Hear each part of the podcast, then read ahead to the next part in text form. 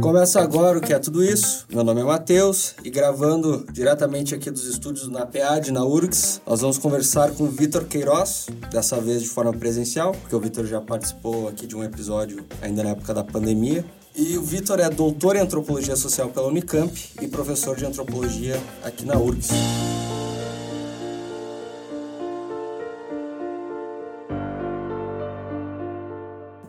Seja bem-vindo novamente, Vitor.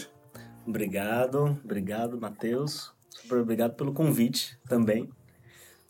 E, bom, no outro episódio a gente falou sobre Exu, acho que a gente ainda uhum. vai retomar isso um pouco nesse episódio aqui. Mas numa das nossas conversas, tu falou que apresentou um pouco esse teu, teu trabalho sobre mitos. Uh, num, primeiramente, num, num grupo de lógica matemática. Uma apresentação. Eu fiquei muito. eu fiquei muito curioso com isso, assim. Então, se pudesse começar. Bom, bom começo. É, bom, primeiro esse agradecimento é porque hum, é isso, né? Tenho me aventurado, então, num novo... É, uma nova trilha de pesquisa. Na verdade, assim, seguindo uma, uma trilha anterior, né? Mas, então, também bacana aqui conversar com você para para testar alguns argumentos, explorar algumas coisas. Então é isso, como você disse, é, na verdade isso não foi o primeiro, né? O grupo chama GLM, Grupo de Lógica Matemática, da Unicamp. Mas não foi, não foi o, o primeiro, na verdade. Bom, por onde a gente começa, né? Falando de, falando de mitos, é isso, por onde a gente começa, né? Depois eu falo das minhas pesquisas anteriores, que acho que é um, um, um jeito de chegar, né, né a, ao que eu tenho, ao que eu quero fazer agora.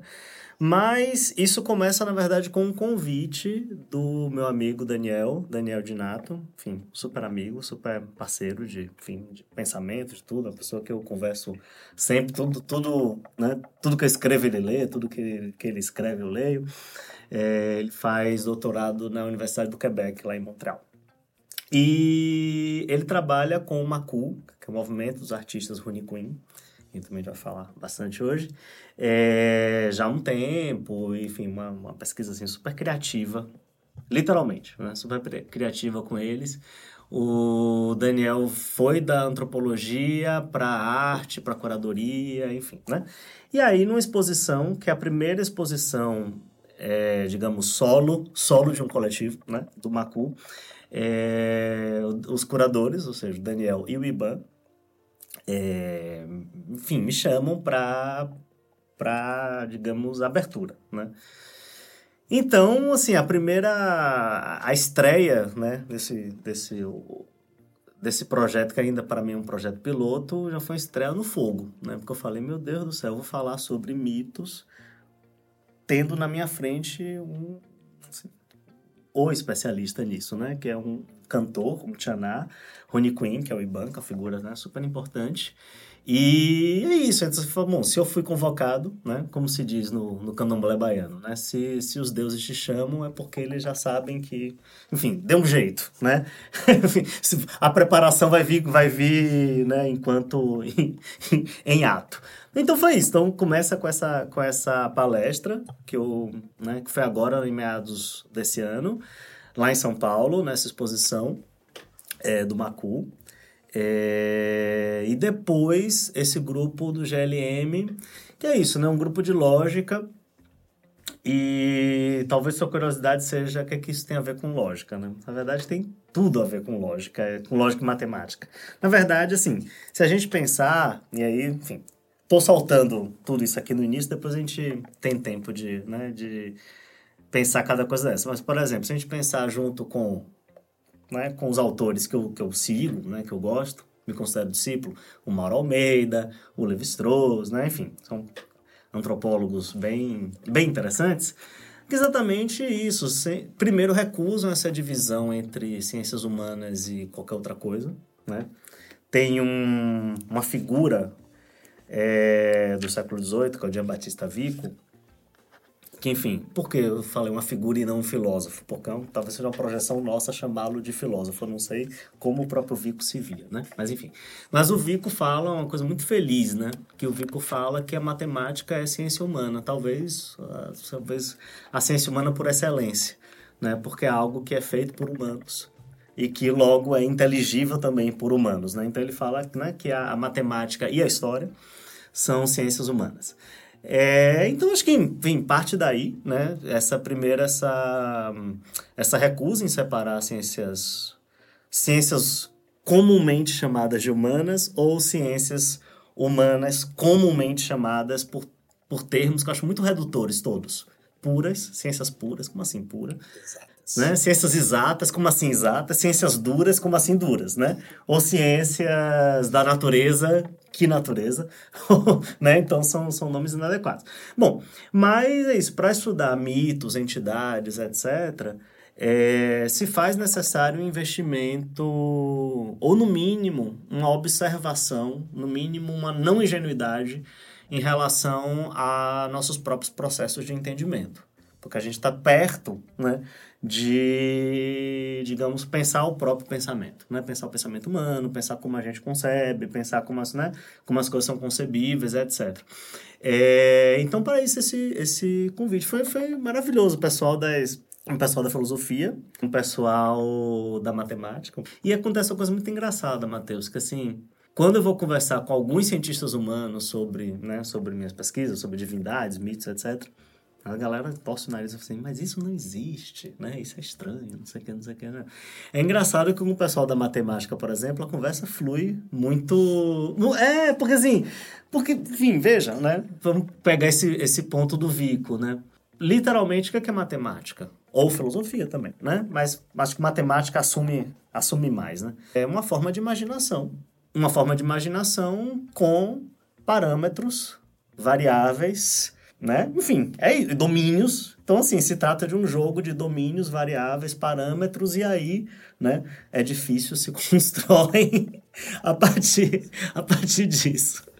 Ferramentas conceituais também para aprender a realidade, tentar uhum. entender como são as coisas. Uhum. O mito parece ter um pouco essa função, de certa forma. Me permita discordar de você só com essa palavra. Você chato, só com a palavra função. Por quê? Tem duas coisas aqui, né? E, enfim, para os que não gostam de Levi-Strauss, sinto muito, provavelmente a gente vai falar muito dele hoje, né? Só para situar, o Claude Lévi-Strauss é um, é um antropólogo francês, assim, super, né? Super conhecido. E, enfim, sempre gostei do trabalho dele e atualmente é isso, tenho me, né, tenho me especializado e tenho me encantado cada vez mais. Como, tá, como digo com uma, uma amiga minha, a Estela, acabou de, de, coordenar comigo uma coisa na, na última Unbox. Ela, ela, ela chama a Silvia Winter, que é a obsessão dela, de minha obsessão, e o Levi Strauss é minha obsessão. Assim, a gente não consegue deixar de falar disso e sempre fala de maneira muito apaixonada. Mas, o, o, além dessa integração bonita entre, né, digamos, ciências humanas e qualquer outra coisa, entre concreto e abstrato, enfim, entre, né, entre essas múltiplas integrações, tem uma coisa muito interessante na antropologia levi-straussiana, que é exatamente uma tentativa de não cair em dois perigos em que normalmente muita antropologia cai. Que, digamos, um perigo substancial. Dois perigos substancialistas. Né? Um perigo substancialista número um, digamos, biologizante.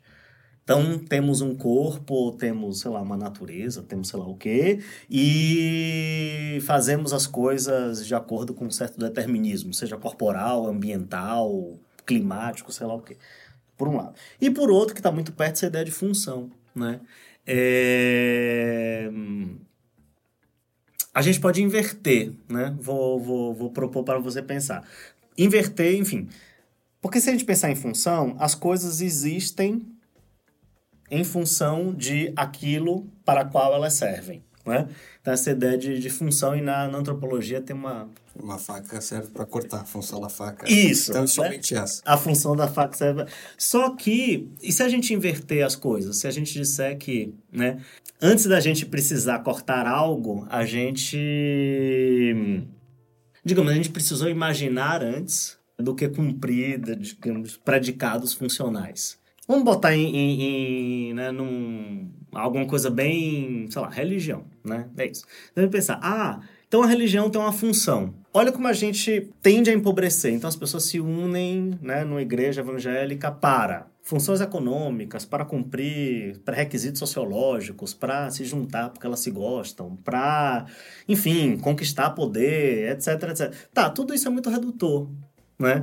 Tudo isso né, você tá tomando um domínio, digamos, por outros domínios. E se você disser, tá, mas as pessoas se reúnem realmente para encontrar Jesus. né? E assim, ao encontrar Jesus e ao fazer outras coisas que se fazem na igreja evangélica, enfim, vem de roldão essa série de, de coisas, né? Que a gente pode depois apelidar de funcionais. Eu acho que, acho que o exemplo que eu dei talvez seja um pouco ruim para isso, porque é um objeto material, né? Uhum. Mas, nesse caso, pelo que eu entendi do, do teu exemplo, assim, não é, não é pela... A, as coisas que envolvem, né, as coisas uh, mais, talvez, práticas, que são essas econômicas, sociais, etc., uhum. elas são secundárias. Ótimo. Vamos, vamos pensar por aí. Então, vamos pegar um, um... Discordo. Mas por que discordo? Na verdade, de novo, essa tentativa de integração. Né? É, não há um domínio, digamos, técnico, um domínio prático, um domínio, etc., e um domínio, digamos, mentalista, intelectualista, etc. Né? Nessa antropologia que normalmente eu faço, é isso. O perigo é a gente cair no idealismo, numa espécie de, né, é, enfim, filosofia sem sangue. Né? E, na verdade, veja que, assim, tudo isso é muito posicionado porque né, se trata como, né, como boa antropologia, se, tá, se trata de tentar apreender determinadas diferenças. Né? Diferenças de outros grupos humanos, de outras formas de pensar, etc, etc. Né? É, e a gente mobiliza uma série de coisas, uma série de modelos, uma série de, enfim, né? É, e a gente pode sofisticar esses modelos mais ou menos para tentar captar, né? Essa, etc. Então, observe que, primeiro, que se eu conjugar, né? Se eu equacionar aquilo que eu vejo com pressupostos ou biológicos ou funcionais, primeiro já estou projetando pressupostos biológicos funcionais para pessoas que não necessariamente estão fazendo aquilo, né? Então, quando eu vou né, nos mundos em que eu estou né, mais perto, né, no mundo dos terreiros ou no mundo né, é, que eu tenho começado a, a observar agora, né, no mundo do, do oeste amazônico, muito bem, natureza nem existe, né? Qualquer ideia, alguma coisa parecida com corpo não equivale à nossa, à nossa ideia comum de corpo. Enfim, ou seja, essas ideias vão, vão ter que ser transformadas de alguma maneira, né? E, e por que não embarcar, digamos, nessa, nesse pensamento, digamos, dicotômico, né? Porque exatamente isso, trata-se de uma tentativa de integrar, porque senão, qual o problema, né? Que a gente está já há alguns minutos falando sobre mitos, né? Quem, quem tá ouvindo. Não, daqui a pouco a gente tenta, tenta definir. Mas o grande risco são vários, né? Mas assim, grande risco número um são histórias fantasiosas, se trata de, enfim, contos de fada, de imaginação translocada. Tá, historinha. É exatamente o contrário. É, ou os mitos têm uma função, né? Então, os mitos têm uma função ideológica, uma função prática, uma função etc. Tá, no mesmo, digamos assim, de forma análoga que o meu braço tem a função de portar uma pulseira ou de acenar. Assim, não necessariamente meu braço é feito para acenar nem para portar uma pulseira, né? É... E ou outra coisa, né, uma coisa meio cognitivista, né, de que os mitos então também surgem, digamos, de maneira direta e simplória da própria biologia humana, enfim. Acho que esses três perigos são. Né? E são perigos. Por que é tão interessante afastá-los? Porque são perigos que nos fazem nos afastar dessa coisa, né? Se eu estou vendo num, num, terreiro de batuque, né, o orixá bará dançar na minha frente, né? Ou se eu estou, é, enfim, num ritual entre os Runicuim e né, tem ali a força da jiboia, da Yuban, eu posso usar esses, digamos, preconceitos funcionais, utilitários, práticos, sociológicos, chame como vocês quiserem, é, para, na verdade, não lidar com aquilo. Diz assim, não, na verdade, isso aqui não é orixá dançando. Na verdade, isso aqui são causas econômicas. Na verdade, isso é pobreza. Na verdade, isso é poder. Na verdade, isso é qualquer viagem que eu projete. Mas, enfim, o que, será que aquelas pessoas estão é, não só pensando, né? E aí não se trata só as pessoas estão pensando, porque as pessoas também não estão pensando de maneira autônoma. As pessoas estão pensando em relação a outras realidades. Por exemplo, a existência de Deus ou da grande jiboia. Com o tempo a gente vai, vou, prometo ao público que eu vou explicar tudo isso. Mas, é, no mínimo, eu acho que temos aí uma, uma, uma espécie de voto de confiança literal, né? Ou seja, né? não, não um voto de eu preciso acreditar naquelas coisas, mas um voto de assim, de saída, eu não posso partir de uma negação a priori, certo? Se você está dizendo para mim que tal coisa é importante para você, não é? E eu digo, olha, essa coisa que é muito importante para Mateus, na verdade não existe.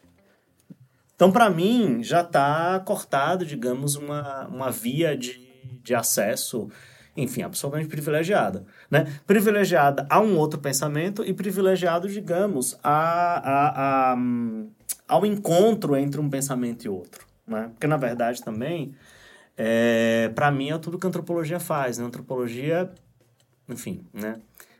já foi, em outros tempos, uma coisa meio zoológico, né? Vou entender o que é que os outros pensam, como eles fazem, aquela coisa do meu Globo Repórter, né? Como é, onde eles dormem, o que é que eles fazem, tal, tal, tal.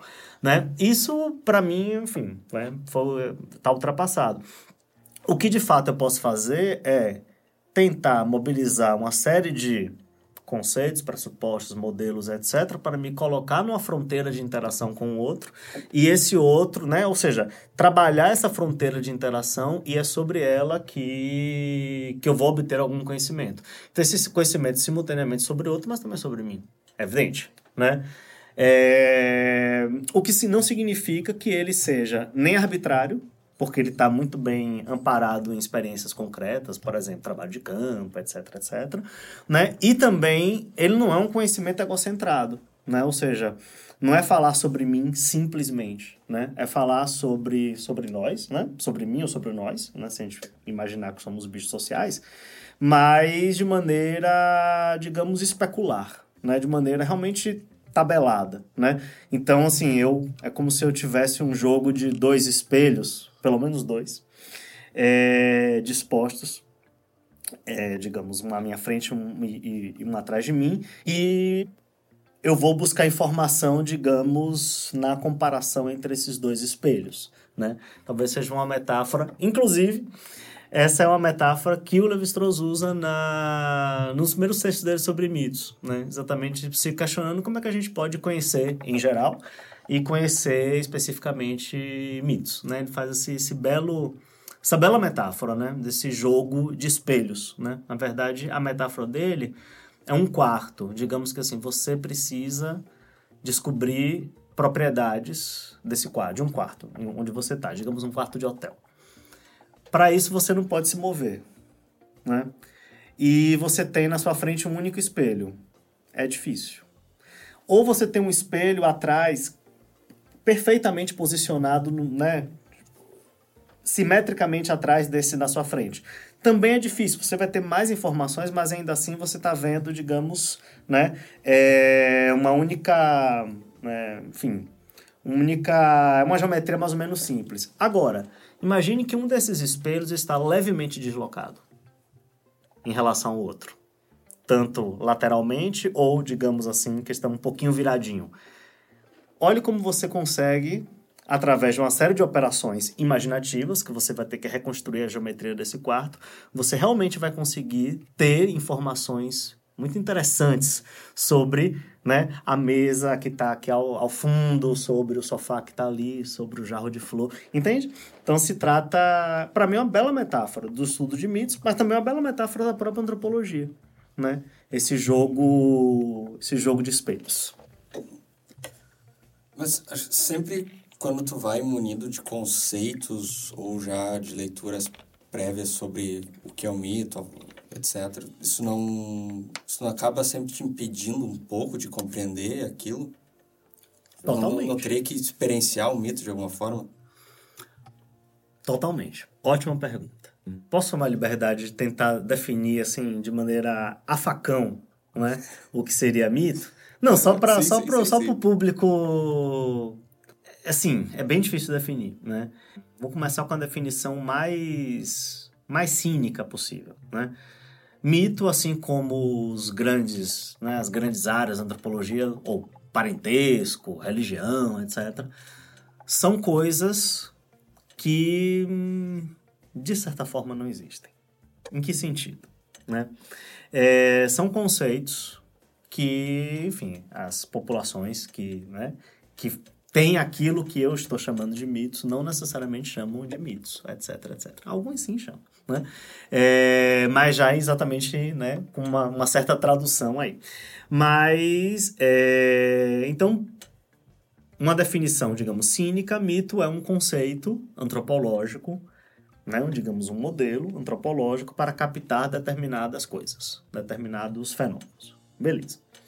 Agora, de maneira não cínica, o é, que, que seria isso? Né? Mitos, vamos pegar assim, uma, pegar uma, uma, uma definição, por exemplo, do candomblé. Né? Do, o, o candomblé tem itãs, né? que são as histórias dos deuses, enfim, etc. Né? É, Itã é história verdadeira. Né? Então, os mitos são as histórias verdadeiras. O que já coloca um desafio. A história do que você comeu hoje no café da manhã, certamente ela é verdadeira, experiencial. Né? Você sentiu o gosto daquela banana, daquele ovo, daquela vitamina. De fato, foi banana e ovo. Olha, tá vendo? Então, assim, você sentiu o gosto daquilo ali, aquilo ali tá na sua memória. É... Só que imagine que, assim, a história dos deuses, elas, elas são mais reais. Né? Então, assim, temos uma realidade mais real do que a realidade experimentada. A princípio, vai ter volta, né? Porque né, não Digamos que isso ainda é impreciso.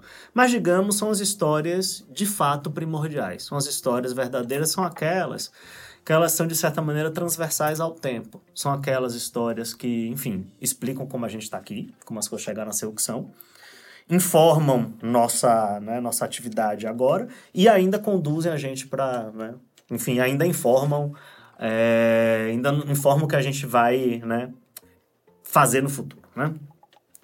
Então, assim, são histórias verdadeiras. Outra definição, ou seja, né, de, um, de um, um dos pontos da minha, da, da minha pesquisa, né, as religiões afro-diaspóricas e afro-brasileiras. Na outra ponta da, da, das minhas pesquisas, lá com os Runicuim, o Iban fala que os mitos vivem na gente.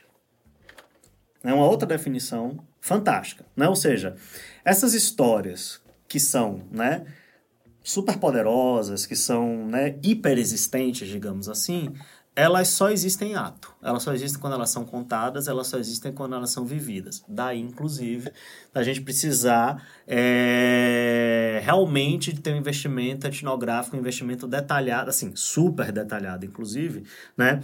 É, de como esses mitos estão, estão operando em, em contextos né, específicos e contextos concretos. Eu estou evitando usar a palavra social aqui, mas vamos usar em contextos sociais específicos e concretos. Entendendo um social aqui alargado, a lá, por exemplo, Bruno Latour, enfim, né, que é um sociólogo, enfim, recentemente falecido, inclusive, é, em que se tem uma ideia de um social alargado. Ou como um antropólogo, a Meredith Stratton fala de socialidade, enfim, uma ideia de, sociali de socialidade e de relações sociais que podem incluir né, é, coisas maiores ou coisas em paralelo ou coisas que né, não são necessariamente humanas.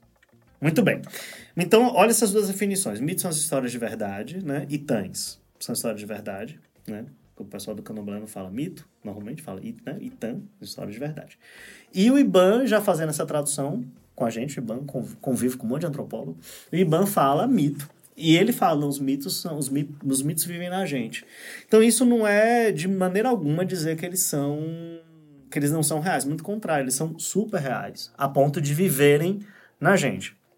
Vamos agora para definições levi-straussianas. As duas definições que eu citei, por um acaso, também aparecem no próprio Levi-Strauss. O Levi-Strauss também diz que os mitos são as histórias de verdade, né? E, enfim, né, numa uma coisa que é... Depois a gente pode voltar, mas no início das mitológicas, que é um conjunto de, enfim, quatro a sete livros, é, em que, enfim, metade da carreira dele, da longa carreira dele, ele, ele passa escrevendo.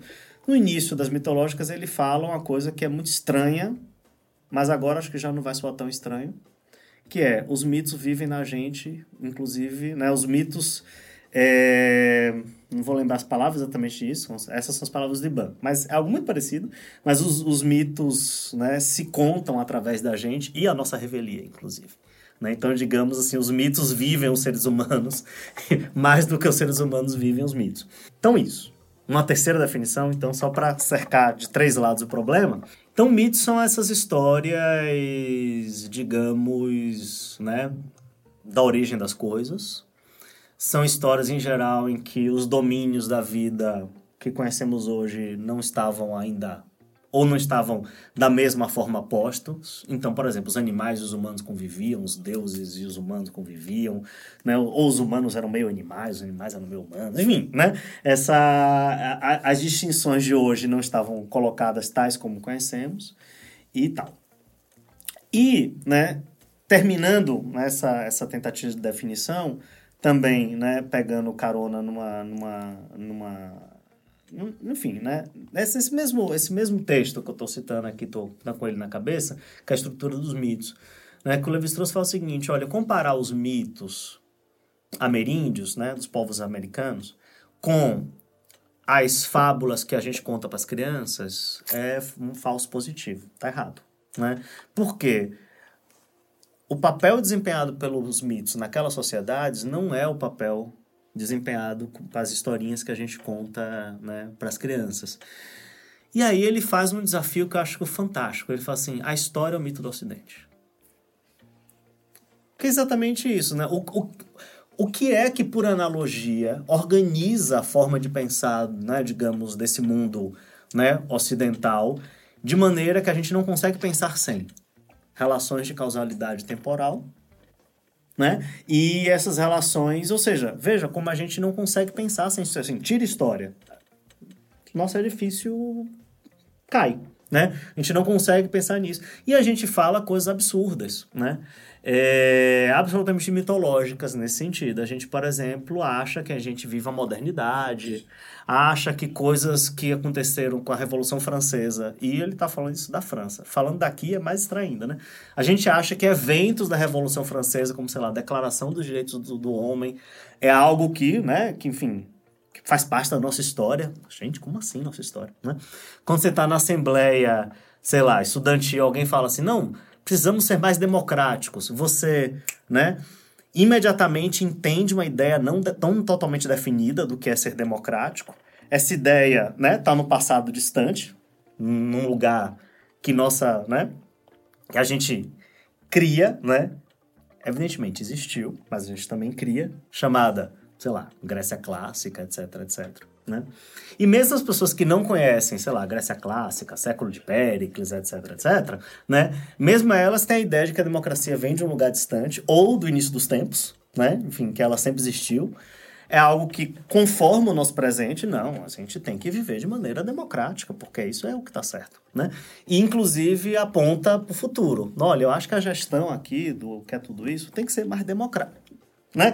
Ou seja, observe que né, fazendo esse exercício de, né, de um relativismo né, não direto, né, um relativismo tabelado, especular ou estrutural, de fato a gente consegue imaginar o peso dos mitos para as populações que os contam.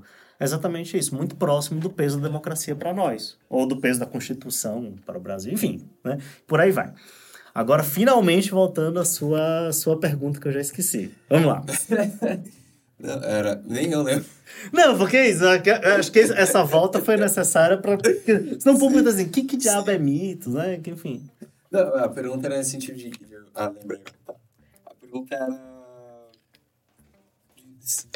Se a gente se apropriar de todos os conceitos antropológicos, por uhum. exemplo, o que é o mito, o que faz o mito, uhum. uh, isso não não nos uh, coíbe, de certa forma, de, de, de, experienciar o que é um mito para os. Uh, um terreiro, numa terreira uhum. ou numa festa. Do, esqueci o nome. Do Queen? Queen. a festa do Sonic Queen. Isso não, não torna a gente um pouco, talvez, apático, porque tu já, já querer, é, já chega ali com uma ideia conceitual pronta e tal, e tu não, não experiencia aquilo. Perfeito. É, você tem toda a razão, mas isso não é necessário. Qual é a questão?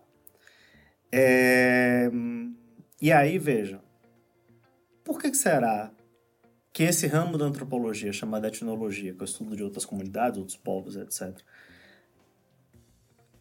Primeiro, né, por que será que ele é tão importante para a antropologia de modo geral? Né? Digamos assim, muita da riqueza conceitual da antropologia vem da etnologia. E a etnologia não é só indígena, a etnologia, enfim, outros povos. E, em geral, também a etnologia, especialmente a etnologia que tem sido feita no Brasil, é extremamente intelectualista. Tem um paradoxo aqui. Porque é o seguinte, se eu acreditar em conceitos, digamos, de médio calibre, eles são perigosíssimos. Do tipo sociedade, cultura, modernidade. Sabe? São conceitos perigosíssimos, porque assim, eles parecem, né, facilmente eu esqueço que eles são modelos, que eles são construções, que eles são conceitos, né? É, e aí eu passo a enxergar modernidade na minha frente, eu passo a enxergar a sociedade do meu lado, eu passo a enxergar biopoder, enfim, no vizinho, eu começo a enxergar capital simbólica em algum lugar. E aí tem um problema, né? É... Em certo sentido, eu enlouqueci quando eu começo a fazer isso, né? Por que enlouqueci? Né? Porque, basicamente, eu não posso confundir o óculos com aquilo que eu estou vendo, né? Esses conceitos todos, eles são, né? Para quem está nos ouvindo agora, eu uso óculos e tirei meu óculos. Né? Então, assim, realmente eu não consigo enxergar o Mateus daqui de onde eu estou, né? Eu preciso desse aparato aqui, né? Muito bem.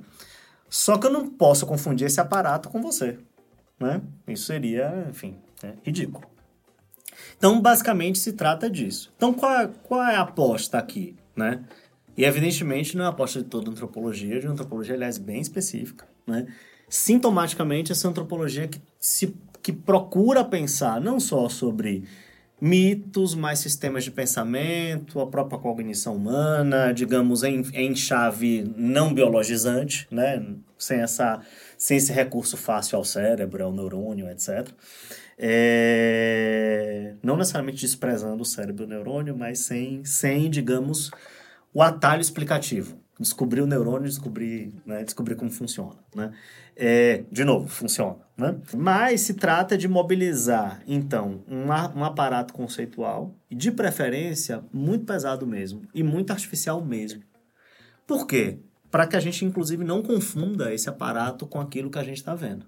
Entende? Então, assim, é mais interessante, na minha opinião, você chegar num terreiro de batuque com um aparato conceitual que você sabe que ele, né, não se aplica, né, ali, mas que ele pode te posicionar para ver coisas que estão ali, do que você chegar ali e ver, por exemplo, digamos um conceito de médio calibre, como eu estou chamando aqui, religião.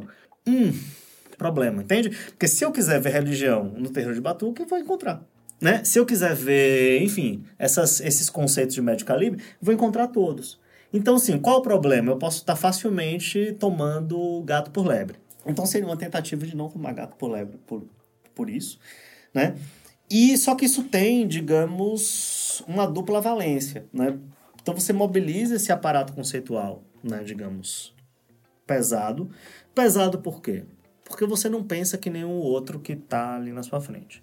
Então, tomar o que o outro está pensando por, digamos, uma versão mais ou menos simplória, um jogo de, né, enfim, virei, mexi, o outro pensa igual a mim, né, é, talvez seja interessante usar esses, esses conceitos de fato, né, que eu estou chamando aqui de artificiais, para tentar captar alguma coisa. Tá, então isso é uma dimensão da, da, da resposta. Outra dimensão é exatamente, que já está embutida aqui, é o, a própria ideia de pensar por, por modelos e pensar por conceitos, né?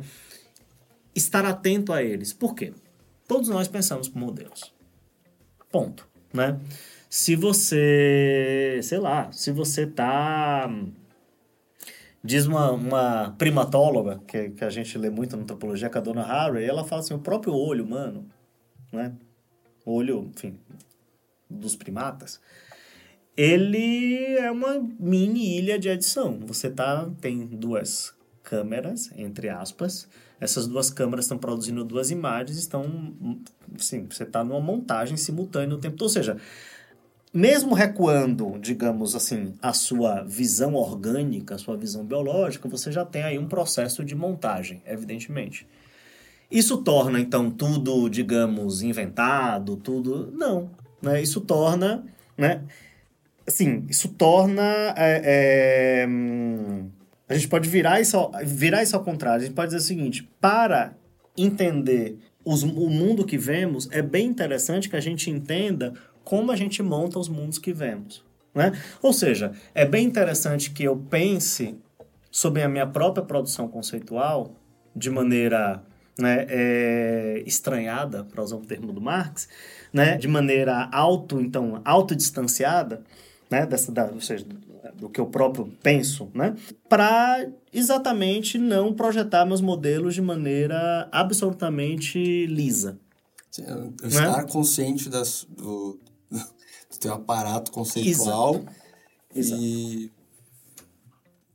não achar que aquilo talvez seja a única forma de compreender o mundo. Isso. Está obsessivamente. Na verdade, só que é isso, é constante. Porque, assim, facilmente. Qual é a coisa? Imagine que é o seguinte: você tem seus pressupostos. Pô, é uma delícia ter pressuposto, né? Foi assim, você sabe como o mundo funciona, é legal, né? Então, assim. Então, tudo que você quer, eu, eu, brinco com meus alunos, eu falo assim, tudo que a gente quer é dormir na caminha quente tranquilo dos nossos pressupostos. Então, assim, se duvidar, a gente volta para eles. Né? Ou seja, tem aí um, um, um, um, pensar constante de ficar deslocando, né? Tá, tenta se afastar dos seus pressupostos o tempo todo. E aí, claro, né? Evidentemente, ver situações alheias, né? Enfim, seja de outros povos, ou seja, né, dessas alteridades cada vez mais distantes, né? Seja uma antropologia que pensa relação humano-animal, enfim, ou as coisas que eu faço com divindades, etc, né? É, enfim, quando você pensa em alteridades que são tão distantes, sim, necessariamente eu falo, olha, o meu aparato aqui comum, ele vai ter que ser violentamente deslocado para eu tentar, e aí qual é a questão? Para eu tentar me abrir a outras séries de pressupostos. Porque o outro também pensa por modelos, né? Então, assim, é, digamos, o, a mãe de santo, a mãe de santo também pensa por modelos. Ela também tá, né? Pensando, pensando barra agindo, enfim, né? Trata-se da mesma coisa, com uma série de modelos. Assim, ela também não tem um acesso privilegiado à realidade, assim como eu também não tenho, né? Então se trata desse mesmo relativismo, não desse relativismo simplório, mas esse relativismo, digamos, descentrado, né, que, enfim, que eu estou chamando aqui, né, na esteira do Mauro Almeida e do próprio Levi-Strauss, de um relativismo estrutural. Acho que o Mauro que, né, que batiza essa coisa de relativismo estrutural. Ou seja, tanto eu, quanto a Mãe de Santo, quanto o Xamã, quanto você, quanto todo mundo, né, Todos pensamos por modelos, esses modelos são inegavelmente práticos porque eles estão inseridos no mundo, então, de certa maneira, eles também são fenomenológicos, eles partem de, de experiências né, muito concretas, informam experiências. Mas, e ninguém tem um acesso privilegiado ao mundo. Né? Enfim, então, se dizer que a ciência ocidental tem um acesso privilegiado, ou né, que o mundo da mãe de santo tem um acesso privilegiado, enfim, ou dizer que uma, né, um, um, desses domínios está necessariamente errado, também, enfim. Ou seja, dizer que alguém está necessariamente certo ou que alguém está de saída errado é tão, tão indefensável quanto. Mas ainda tem uma outra coisa no que você perguntou, que é a ideia de experiência. E aí isso coloca uma série de questões. Como é que eu vou pensar, por exemplo, nesses dois mundos que eu observo, não necessariamente as nossas ideias de sujeito, indivíduo, etc., operam. Esse, essa, hum. essa, questão da experiência parece, para mim, pelo menos nessa área da antropologia uhum. que a gente está conversando agora, parece ser um grande desafio, assim, porque é, o risco envolvido é tu te perder, né? Tu te perder no, no outro, na relação. Ótimo. O que acontece? De, bom, uma espécie de redução de danos aqui. Porque, assim, equivocar-se, a gente vai com certeza, né? Então, na verdade, trata-se, enfim, isso estou citando Viveiros de Castro quando ele fala de equivocação controlada. Ou seja, errar você vai. né? Então se trata de tentar, pelo menos, ter, ter ciência de onde você pode estar tá, né? É, escorregando na casca de banana. Bom, o que temos aqui é o seguinte: se eu for, por exemplo, né, no mundo do Noroeste Amazônico, não existe natureza, não existe sociedade, não existe outra coisa. E essa própria ideia de indivíduo talvez não exista. Por exemplo, né? só para ficar num exemplo. Mas as pessoas. O que, é que são pessoas? Enfim. Mas de alguma maneira, alguma coisa passa por experiências que partem de algum ponto. Ou seja, né? As pessoas sentem sensações, etc, etc, enfim. Mesmo a gente colocando, digamos, em xeque as fronteiras do que seja uma pessoa, etc, etc, enfim, esse todo social, esse todo, enfim, inclusive esse social muito expandido, ele só se manifesta a partir de um ponto, de um, foco de experiência, né? Feito toda esse, esse, essa volta, vou chamar de indivíduo, mas assim, com todo o cuidado do mundo, né? Mas você, Matheus, foi lá pesquisar não sei aonde. Tudo que for acontecer, vai acontecer dentro de você, né? Porque assim, você está entrando em contato com N coisas, essas N coisas vão passar por um filtro, esse filtro, né? Tem a bitola, o tamanho da, né, daquilo que você consegue conceber, barra sentir, barra experimentar, e tudo vai ser passado por ali, né? Se a gente pensar, por exemplo, né, na ideia de memória, memória social, né? Tem um, um, um Halbach, que é, enfim, foi aluno do Durkheim, etc, né? É, tem uma elaboração, enfim, bonita sobre isso, mas essa ideia de que a, tudo que temos é memória, enfim, de certa forma, memória, inclusive incorporada, materializada, etc, né? Vivemos sempre memória de gerações passadas, etc. Mas essa memória, necessariamente, ela passa pela geração atual. Ou seja, em certo sentido, a história não existe. Certo? Porque, assim, em certo sentido, a história ela tem que ser reativada de novo. A cada... Assim, tem um, um, um, né, um looping aí. E aí, um looping de tudo. Né? Na verdade, tudo tem que ser revivido, ressentido, re, né? Reencenado, recolocado, inclusive os mitos que vivem na gente, segundo Iban, né? É, ou seja, isso tem que ser... Tudo é presente, né? Em certo sentido. Ou seja, se tudo é presente, tudo passa por algum lugar. Vamos pegar um outro Durkheimiano, que era sobrinho do, do, do Durkheim, que é o Marcel Almoço. Né? Tem uma elaboração sobre fato social, né? E aí tem uma, uma, um texto famoso dele, ele tem uma, uma, uma passagem muito interessante que ele fala assim, olha... Não existe, enfim, entidades grandiosas, como sistemas de troca, etc, etc. Existe o melanésio de tal e tal ilha. Então, isso assim, isso parece contraditório a princípio, porque assim, a gente está, de certa forma, relativizando o que seria um corpo, um sujeito, etc. Por outro lado, não realmente não existe nada que não passe pela experiência do melanésio de tal e tal, de tal, e tal ilha. Né? Então, assim, essas entidades grandiosas do tipo cultura, sociedade, ou próprio mito, ou qualquer outra coisa, né? elas só se manifestam naquilo que você.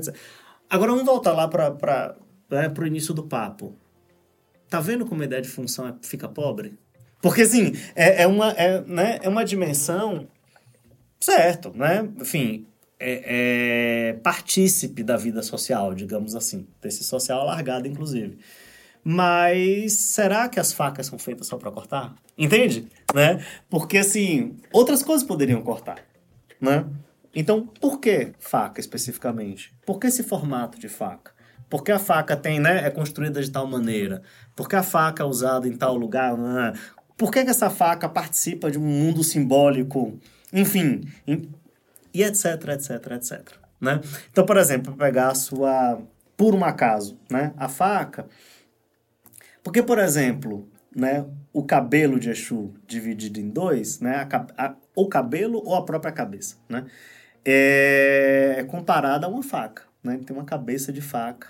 Mas veja, né, é uma associação que talvez a gente não tenha a princípio.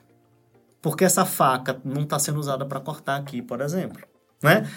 Se trata, essa divindade é o mensageiro dos deuses, né? enfim, no mundo de né, diversos cultos de origem oeste africana. A cabeça, digamos, em forma de faca, obé, né? que essa divindade tem exatamente um símbolo paradoxal, porque é a divindade intermediária, transportadora, mensageira, etc, etc. Aquele que carrega as mensagens, as comidas, né, assim, as oferendas, etc. E é dito, então, que essa divindade né, carregadora, no mundo né, oeste africano em que as pessoas carregam coisas na cabeça, né? Carregam cestos imensos na cabeça, etc. Que ele tem a cabeça pontuda como uma faca. Ou seja, que ele não carrega coisa nenhuma. Você entende? Tem, um, tem um, belíssimo paradoxo aí que talvez com a ideia funcional de faca serve para cortar queijo, a gente não chegaria. Né? A gente precisa de ter outras associações do que poderia ser uma faca na África Ocidental para entender por que né, a cabeça de Exu é pontuda como uma faca. Né? O mito, então, ele, ele é um. Parece que fundamenta um pouco as. Ele fundamenta as relações, de certa forma, ele é uma explicação uh, social, mas também parece um pouco individual. Uhum. Mais ou menos, porque é isso, né? É, vamos ultrapassar essa dicotomia social e individual. Na verdade é isso. Não existe nada que passe por uma pessoa, né? Por um, um, um corpo individual com todas as aspas do mundo, que não seja uma série de informações compartilhadas socialmente. E vice-versa. Né? Não há nada, digamos, social que não seja composto por etc. E é claro que esse jogo de escalas também não é simples, né? Ou seja, né? É, certamente a sociedade é maior, diria Durkheim, ou talvez menor, não sei, do que a soma dos indivíduos. Mas eu boto minha mão no fogo que ela não é igual à soma dos indivíduos. Né? Temos aí essa mudança de escala faz mudar também o, o, o né? Enfim, a gente tava, na, na, nossa conversa anterior, a gente falou do Spinoza. Isso tá, a própria ética do Spinoza, o Spinoza já falava Sim, disso, né? Tem uma mere, merealogia ali. Exato, né? Ou seja, a mudança de escala, ela é, digamos...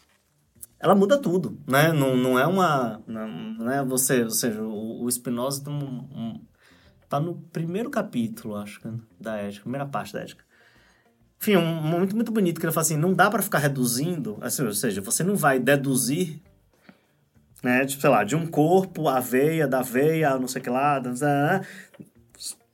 esse caminho é fictício, você não vai chegar a muita coisa. Assim como não é com a soma de afetos específicos que você vai conseguir chegar na divindade espinosana, né? Ou seja, é uma, uma, uma essa mudança de escala, tá, por um lado. Mas por outro lado, você está falando de fundamentação, né? Sim, mas ao mesmo tempo, imagine que os mitos são performados. Ou seja, eles não são histórias frias que estão lá disponíveis, né? Tanto que é isso. Como é que você acessa um mito? Essa é uma, uma baita de uma pergunta, né? Já vou voltar a ela. Mas observe que eles estão... Ou seja, vamos imaginar que uma sociedade qualquer, em vez de usar os mitos como se existisse uma arca do tesouro que abrisse e fosse lá pegar os mitos de maneira funcional para fazer o que elas querem, né? O que ela quer com os mitos ou vice-versa, o que o mito quer com elas, tanto faz, né? Em vez de imaginar, né, fazer essa, essa visão meio bancária, né, do você vai lá saquear os mitos, Imagine que essas populações jogam com os mitos. Elas estão em, né, em diálogo com, na verdade, né, em diálogo com. Vamos agora, acho que dá para a gente traduzir agora, né? Pelo menos nesse contexto, mitos por conjuntos de pressupostos. Conjuntos de pressupostos que vão unir a humanidade, seja ela o que for, a uma série de outros domínios. Né? Então, assim, essa série de outros domínios estão o tempo todo em jogo, né? com conhecimento, sei lá, das pessoas, né? Seja do xamã que, né, ou do, vamos pegar o, o Tiana Queen, né? O Tiana Queen, ele é um tradutor por excelência, assim como o antropólogo é um tradutor por excelência. Por quê?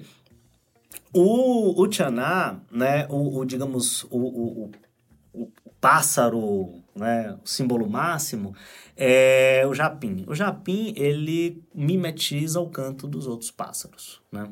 Então, a ponto de... Ou das coisas, inclusive. Ele consegue mimetizar um, martelo batendo, etc, etc. É um pássaro estranho. estranho. Você ouve assim um canto que né, pode vir tudo daquela garganta. Então imagine isso, que o xamã é aquele que tenta se aproximar, né? Tenta cantar o canto de outras espécies, né? Tenta fazer essas pontes comunicativas com outras espécies. Essas pontes comunicativas, de alguma maneira, elas têm que partir de um conjunto de modelos, pressupostos, mitos, hum, chame como vocês quiserem, né, que são humanos. Então você tem a mobilização de um ferramental humano estrategicamente posicionado para dialogar com, né, dialogar ou retirar informação de outras de outros domínios. Vamos fazer uma analogia com a ciência normal ocidental? Veja, não é igualdade simples, não é dizer, ah, o mundo do xamã é igual ao mundo do cientista, não é isso, né? Mas nesse sentido é absolutamente análogo, né? Então, quando o cientista vai estudar coronavírus ou, sei lá, taxa de mortalidade ou qualquer coisa, ele tem acesso direto a essas coisas? Não, né? Ele vai usar uma série de aparatos né? de novo aqui, estou invocando o Bruno Latour de novo, mas, assim, mas ele vai usar uma série de aparatos, como diria a Dona Hara, uma série de próteses, enfim, uma série de instrumentos. E esses instrumentos são ao mesmo tempo físicos, são ao mesmo tempo é, tecnologias, mas ao mesmo tempo são também tecnologias de pensamento. Para o quê? Para tentar rastrear esses mundos que são necessariamente não conhecíveis totalmente. Vou dar um exemplo que eu, assim, eu dou sempre esse exemplo. É, você pega o professor de física simplório, o professor de física simplório vai dizer assim: meninos da primeira série, o ar funciona assim: equação, equação, equação. Isso é simplório. Por quê? Porque o cara né, que está fazendo né, ou baita num físico, ele vai dizer assim: olha, o que eu tenho são equações, modelos, etc.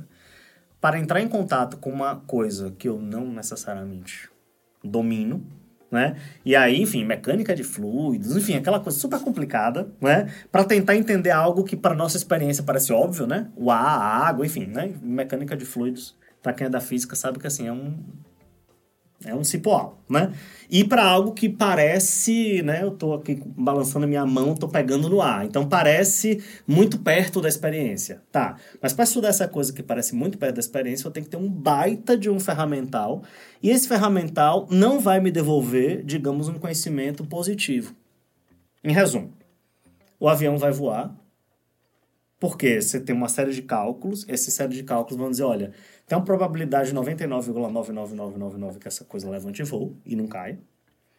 Mas isso não significa que eu entendi o segredo do ar e dos fluidos para sempre, que eu descobri a chave. Entende?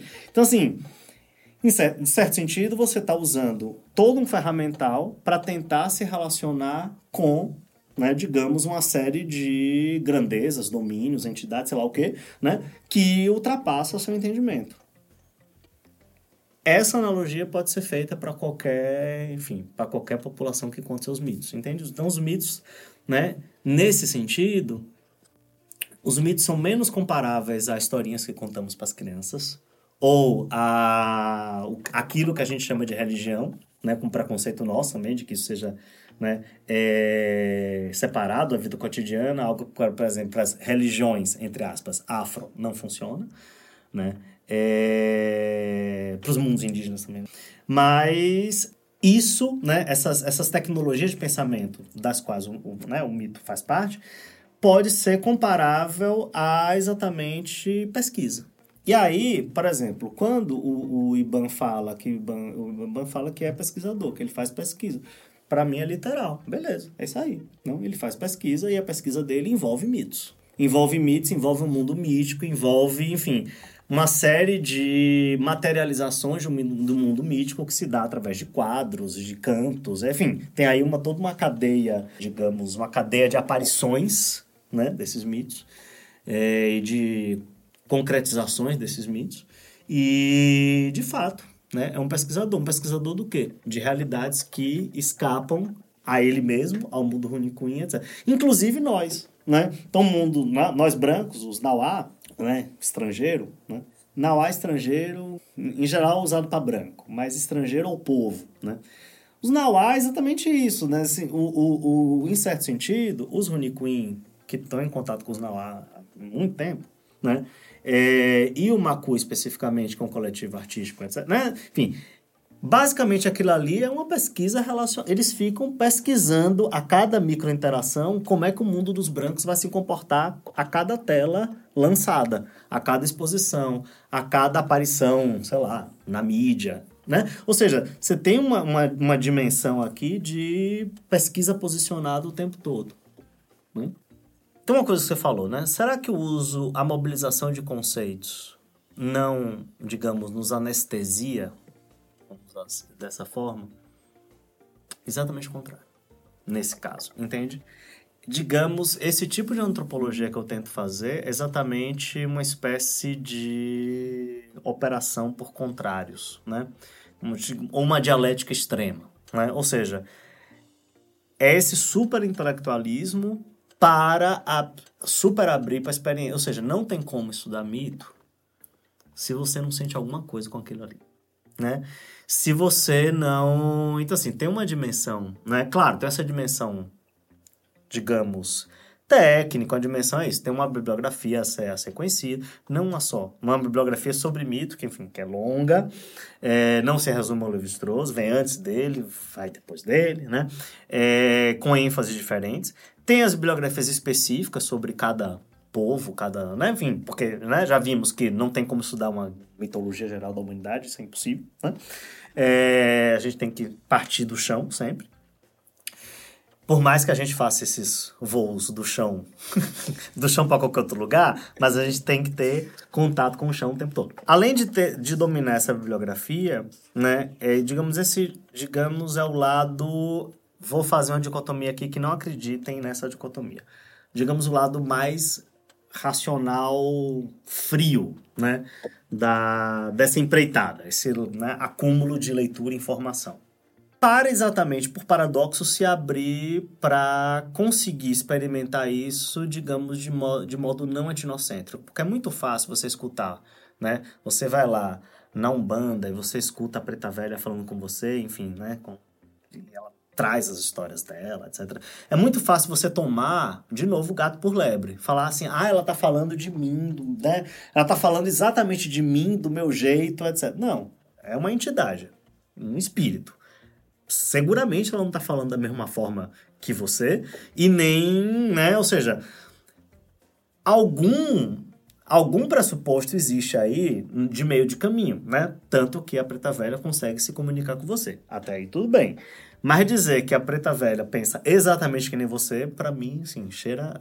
se encosta na blasfêmia, né? Então, não, né? Já que não, como é que eu consigo me encantar com aquilo ali e ao mesmo tempo não ficar projetando né, meus pressupostos em, em, cima daquilo. Né? E aí, de novo, né, esse tabelamento pelo conhecimento antropológico é bem necessário para não, né, não tomar esse. Enfim, não cair de maneira ingênua na água mas cair na água é necessário, né? Então, assim, o, o lado, digamos, em certo sentido, a gente, a gente só estuda Quer dizer, tem, tem gente estranha que não faz isso. Mas enfim.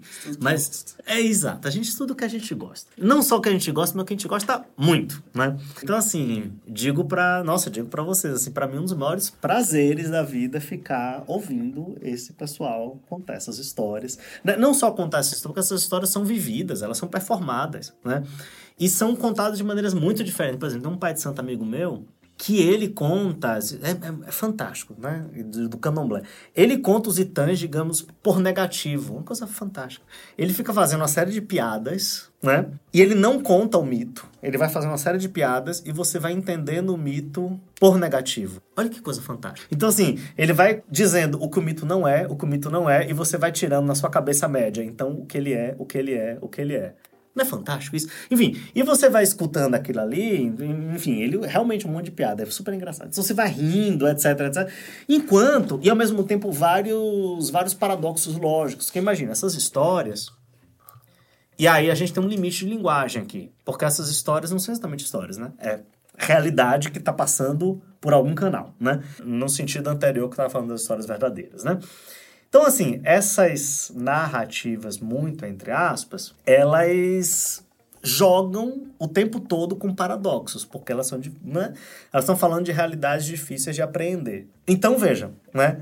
Uma, uma, uma performance né, de narração mítica nesse caso, fantástica é exatamente isso. Você tem um paradoxo de usar uma série de, de né, recursos bem-humorados, e não só essa série de recursos bem-humorados, mas uma série de voltas.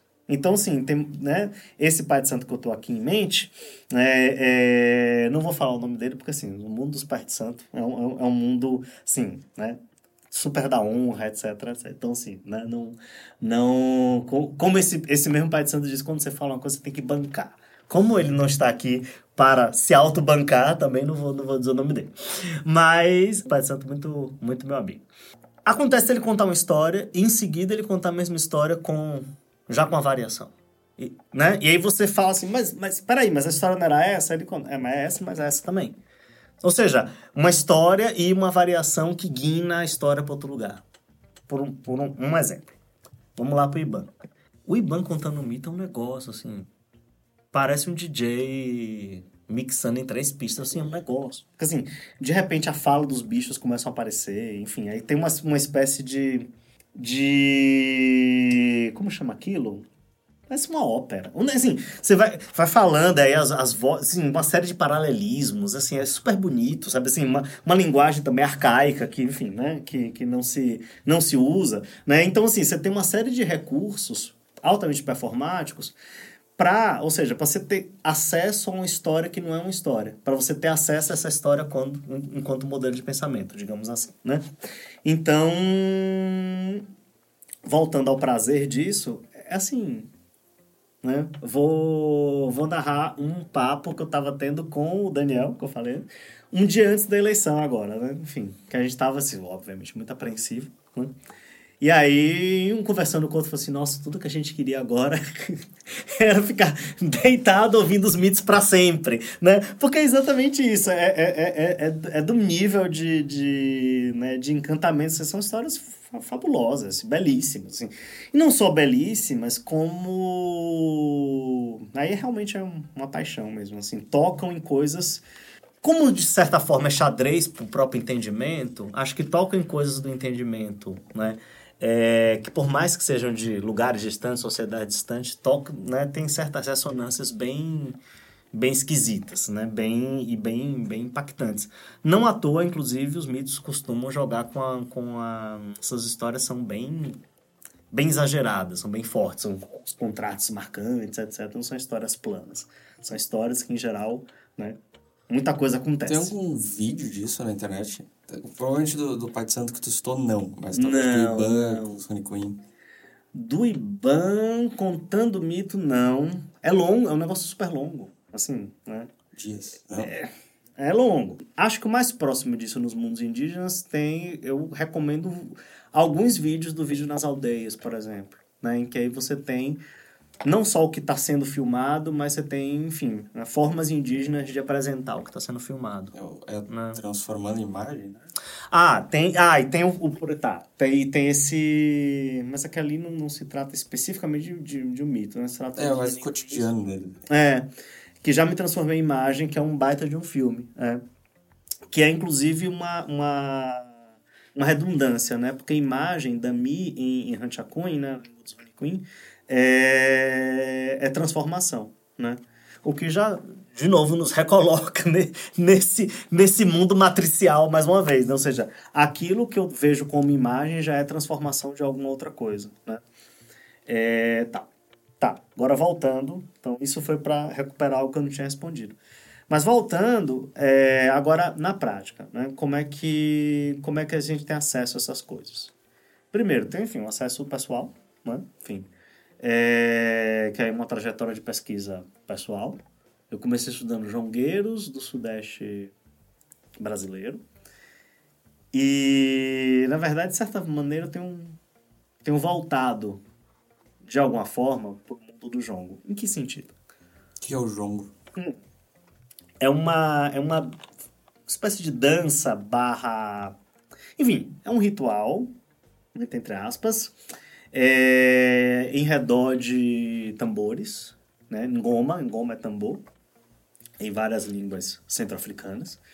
É, e é algo que é isso, de origem fortemente centro-africana, a grande maioria dos escravizados que vieram do Brasil né? é de origem centro-africana, da, enfim, atuais Congo, Angola, por aí. E, enfim, os descendentes distantes dessas pessoas seguem fazendo ngoma, inclusive chamando de ngoma, né? Que são esses rituais ao redor de tambores com uma linguagem super cifrada e é de uma maneira muito interessante. Então, assim, o que acontece? Os jongueiros ficam negociando coisas entre eles, e entre eles e o mundo da Aruanda, o mundo dos espíritos e os mortos, tudo isso, né? Tem também uma, toda uma coisa de ritual fúnebre nisso aí é, via senhas de palavra. São literalmente senhas, né? São pontos enigmáticos. E esses pontos são lançados para que outro jongueiro capte no ar e desate esse ponto com outro ponto. Ou seja, você desata um enigma com um novo enigma. Né? Então, numa roda de jongo. Só que calma, isso não acontece. Isso só acontece quando os jongueiros querem brigar. Né?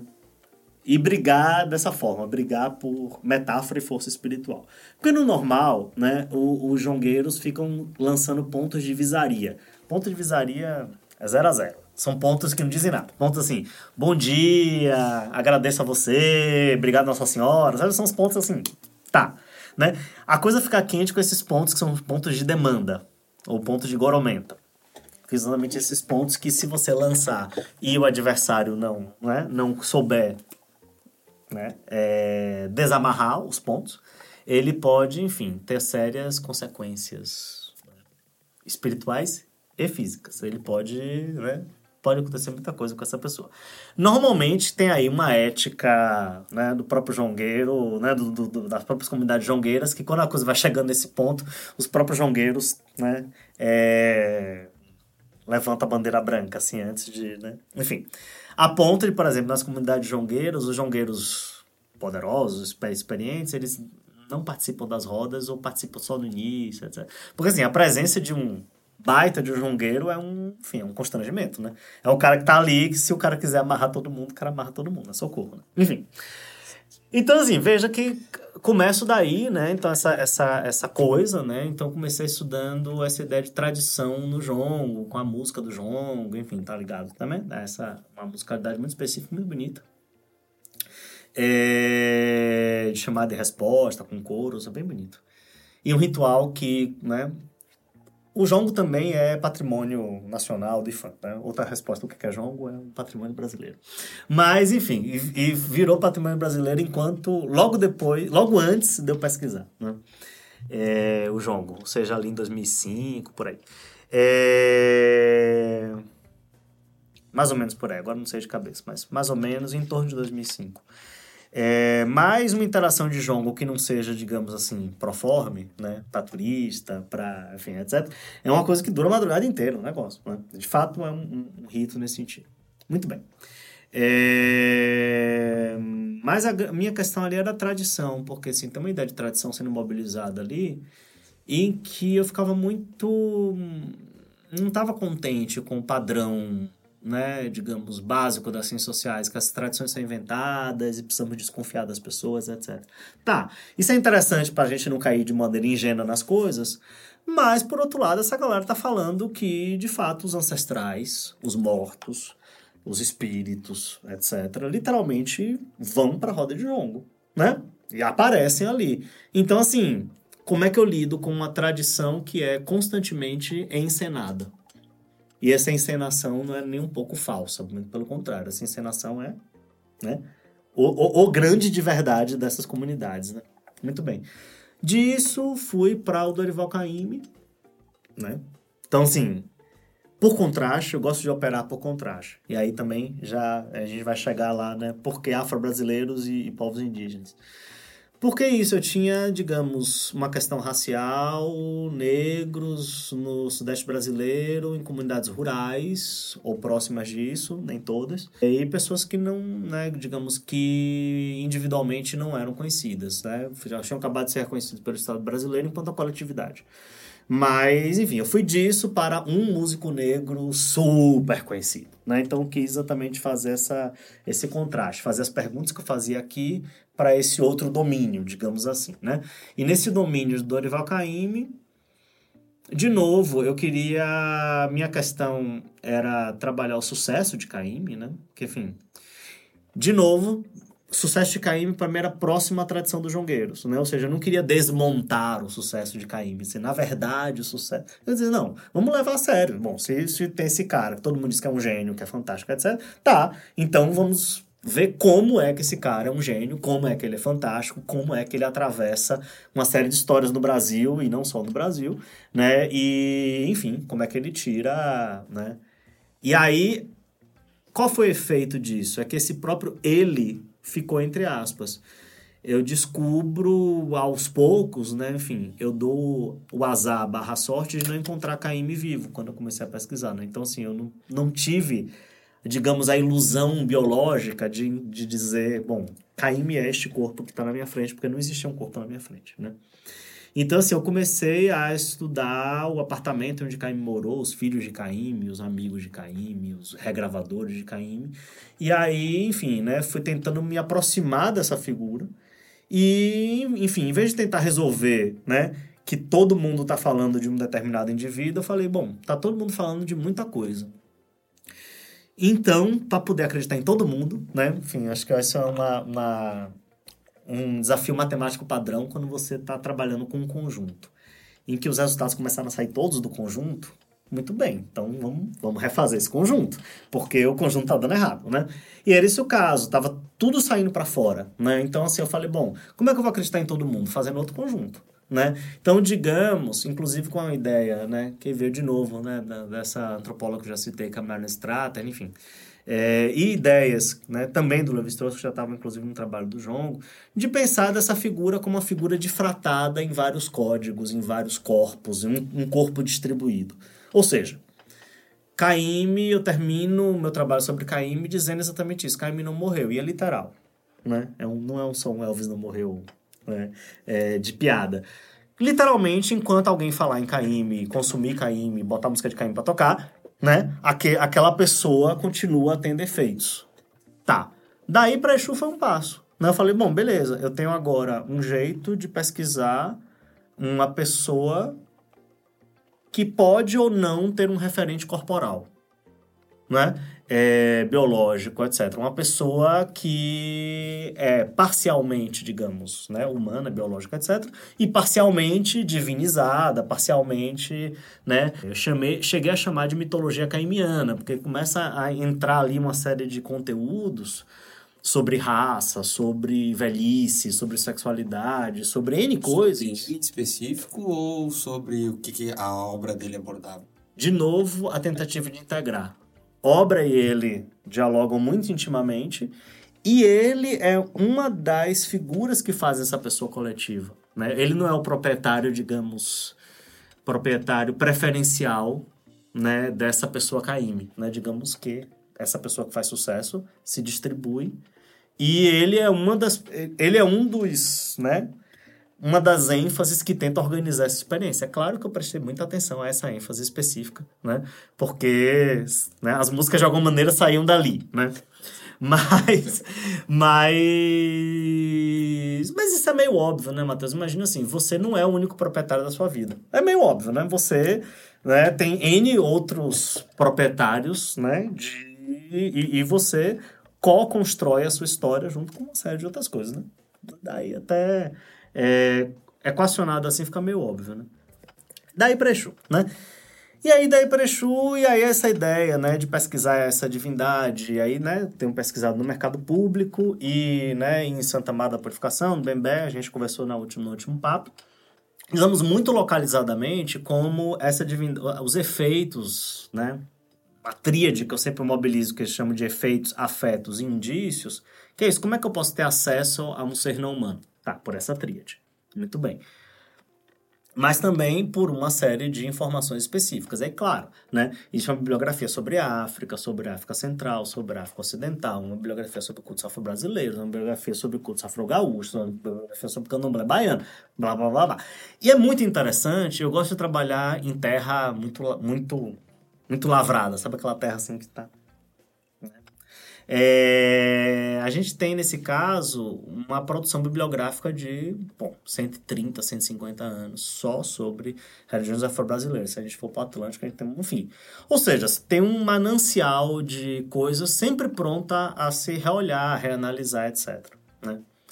E aí chega esse convite. Bom, primeiro chega esse, antes do convite né, de, da palestra do Macu, tem o meu convívio que eu não sabia que, é, que já era um, um preâmbulo de relação etnográfica, mas é isso, via esse meu amigo, Daniel, né? Enfim, como eu disse, um lê tudo que outro escreve, é, e vice-versa, eu, eu ou seja, participei muito né, da, da, da dissertação de mestrado dele e, e, e também né, acompanhei ele, né, vendo os Unicuim, vendo, conheci o Iban, etc. Né, tomei cerveja com o Iban. Então, assim, esse, esse Tchaná majestoso também é um cara magnífico que se estivesse aqui estaria dando risada. Então, assim, eu já tinha, digamos assim, uns cinco anos de contato com os Unicuim, mas de maneira que para mim era absolutamente informal. Para mim eram meus amigos, tá? Tô ali, né? Ou amigos do meu amigo, né? São essas pessoas e, enfim. E, de novo, né? Tem uma bibliografia também, né? Terra muito lavrada. Tem uma, uma bibliografia recente, grande, né? Não só sobre os Unicuim, com a Elza Lagru, por exemplo, mas sobre os povos da família linguística Pano, né, que estão ali no Noroeste Amazônica, entre o Brasil, Acre, né, um pouquinho, um pouquinho da Bolívia e muito do Peru, né? Enfim, são vários povos que terminam com Auá, né? Nauá, que é povo ou estrangeiro, ou inimigo, enfim, mas Nauá, que normalmente é um nome que é dado por, outra, por outro grupo, né? Então, daí Nauá é, assim, um, é um alter nome, né? Ou povos terminados em Nauá povos terminados com Bo. Então, por exemplo, os Conibo, os Yaminauá, os Yawanauá, os Kaxinauá, né? Enfim, e todos esses povos se chamam Runicuim. Tá, porque Runicuim é uma autodenominação. Runicuim é gente de verdade. Então, todos esses povos, para si, são Runicuim. Né? E eles são alter chamados de Kaxinauá, Shipibo, Marubo, enfim, outros nomes, certo? Eu fico pensando assim no, nos gregos, que todo mundo era bárbaro, uhum. eles eram os únicos que tinham tá, razão e tudo mais. Gente de verdade, Isso. Exato, exatamente. É... E a coisa é perspectiva, né? Porque, assim, provavelmente os bárbaros também eram de verdade e os gregos eram, né, gente estranha, né? Então isso, né? Tá. E aí você tem isso, uma produção recente sobre os Uniquim, especificamente, né? E então os Uniquim, é, os Uniquim preferem ser chamados de Uniquim, como todos os povos pano preferem ser chamados de Uniquim, mas os Uniquim têm vencido essa, essa, essa disputa. disputa intersocietária de serem chamados de Runicuim, mas os outros povos chamam eles de Kaxinauá. E eles não gostam de ser chamados de Kaxinauá. Kaxinauá é povo morcego, basicamente. É, enfim, aí você tem uma, uma produção recente sobre eles, mas assim, você tem o Capistrano de Abreu escrevendo uma gramática Runicuim nos anos 10, 1914, se eu não me engano. Escrevendo uma gramática Ranchacuin com um apêndice farto de mitos em Ranchacuin, com tradução, inclusive, interlinear. Ou seja, você tem uma produção também de pelo menos 100 anos sobre, a, sobre esse povo específico. Se a gente for né, aos outros povos panos, né, sei lá, dos Marubo estudados pelo Pedro Cesarino, é, dos Yaminau, enfim, você tem o Pedro Cesarino, Oscar Calaviaçai, você tem assim, uma, uma, uma, produção bibliográfica, e esses nomes, assim, para quem não é da antropologia, esses nomes não dizem nada. Para quem é da antropologia e da etnologia indígena, são nomes assim, uau, né, são pessoas assim, muito conhecidas. É, ou seja, você tem uma família linguística amplamente estudada e um povo também amplamente estudado. Né? E de maneira muito interessante, dos anos 70, 80 para cá, esse povo também é alfabetizado em português e há uma literatura Runicuim, né? E há uma produção, uma autoprodução dos Runicuim. Então tem livros de mito que os Runicuim fazem agora né, com os mitos deles. É, e tem, inclusive, o trabalho do IBAN. O IBAN é uma, uma dessas lideranças, muito entre aspas, que a partir dos anos 80 faz uma pesquisa, né, e tudo começa daí, com o pai dele, o Twin, é, e o tio dele. E essa pesquisa é exatamente para recuperar a Hanchakuin, né, recuperar a língua, a língua Runiquin. E essa recuperação da língua passa por recuperar os mitos né? E passa por recuperar os mitos e também passa já a pensar uma forma de ensinar os mitos para as novas gerações. E de uma maneira muito interessante, esse ensinar não é direto, esse ensinar já é tradutório. Então, por exemplo, uma maneira de dos mitos, né, uma, uma maneira de memorizar, muito entre aspas, esses mitos é transpô-los para o desenho. Então, por isso que eles começam a desenhar os mitos, né? Então, assim, veja que tem uma cadeia aí de, de muitos códigos. Né? Você tem alguém que literalmente canta o mito, né? E esse mito, agora imagine aquele meu amigo pai de santo que está contando, digamos, esse, esse contando por aproximação. Se trata disso, né? Então, quando o Tianá conta o mito, ele não está contando o mito. Ele está, digamos, né? Como um beija-flor vai assim na flor, ele está assim, chegando perto, se afastando do e fazendo nesse, nesse movimento diferencial, fazendo você experimentar algo dessa história, né? Tá, então você está fazendo esse movimento, mas esse movimento, ele, digamos, só pode ser traduzido em alguma concreção, em alguma coisa, né? Em, por exemplo, um desenho, né? Ou um próprio canto. Então, assim, esses mitos vão virar cantos né, do Nishipan, da Ayahuasca, é, enfim, né, que esses povos né, de língua pano usam fartamente. É, inclusive aí tem todo um tem toda uma outra produção bibliográfica sobre esses povos, inclusive todo um turismo, né, de gente de muito dinheiro dos Estados Unidos e da Europa, especialmente que vão lá tomar ayahuasca lá no Acre, enfim. Aí, outra viagem, né? É, se conecta com essa, mas é outra viagem. Bom, enfim, mas você tem, digamos, a história, a história sentida experimentada via Nishipan, né? Via né, essas viagens que a gente chamaria de alucinógenas, barra cruzada por, por cantos. Esses cantos, por sua vez, podem ser expressos em desenhos, e esses desenhos, por sua vez, enfim, né?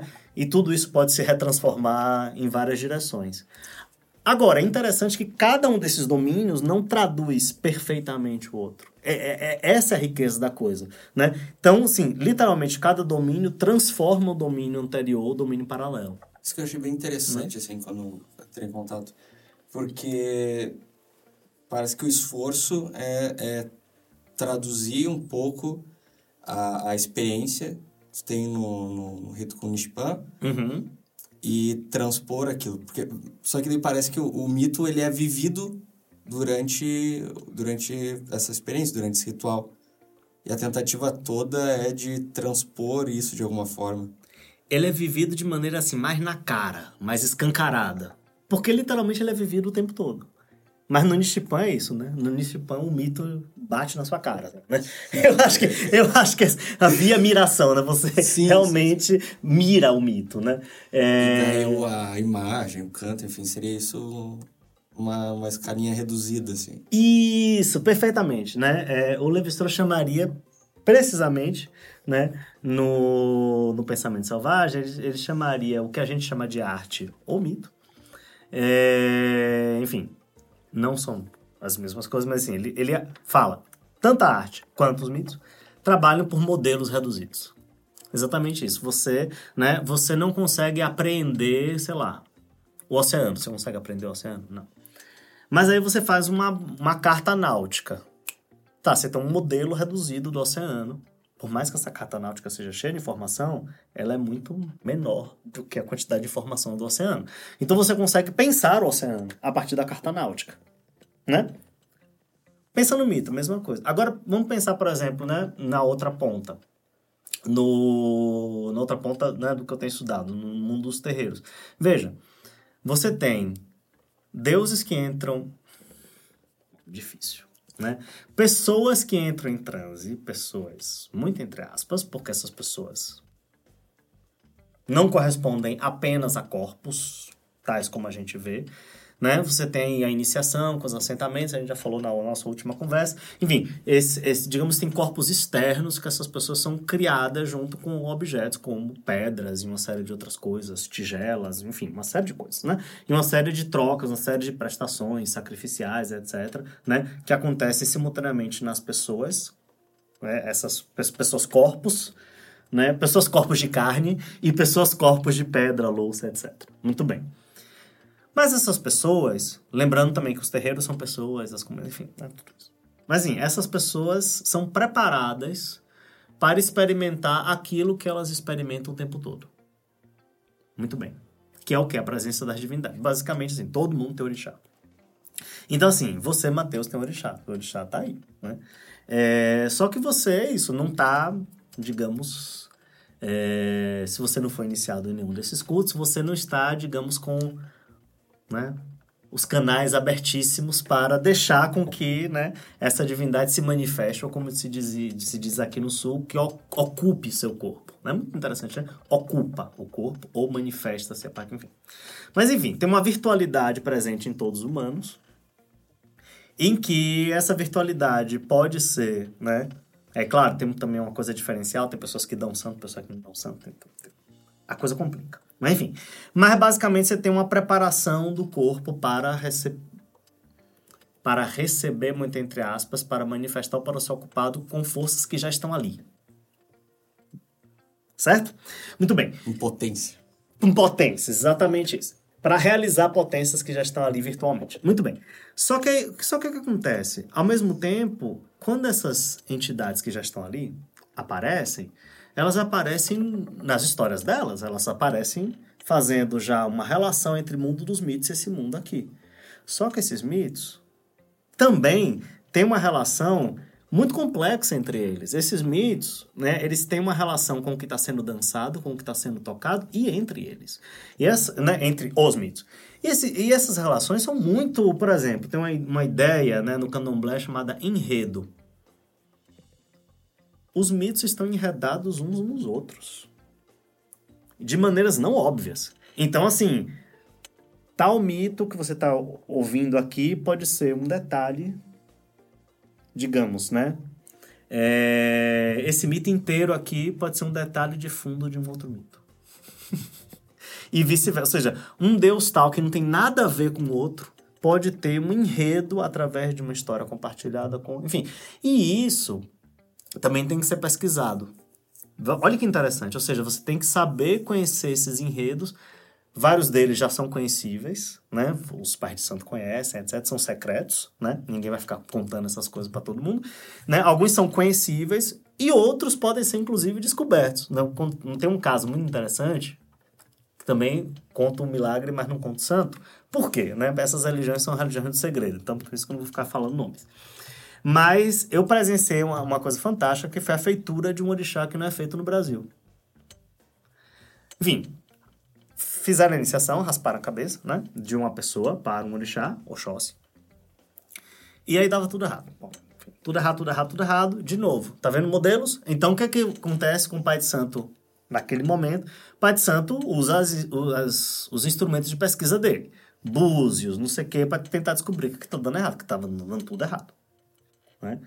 Muito bem. E aí, em algum momento, se chega, por exclusão, a, uma, a um resultado bom. A cabeça foi raspada errado.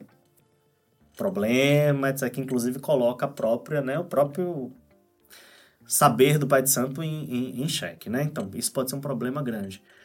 E aí se descobre que, na verdade, não tão grande, porque não era que Oxóssi tivesse errado, mas era com uma qualidade específica, de um caçador específico, enfim, um deus caçador de elefante. Elinglé, queria ser feito e normalmente ele aceita ser feito sob um guarda-chuva de Oxóssi.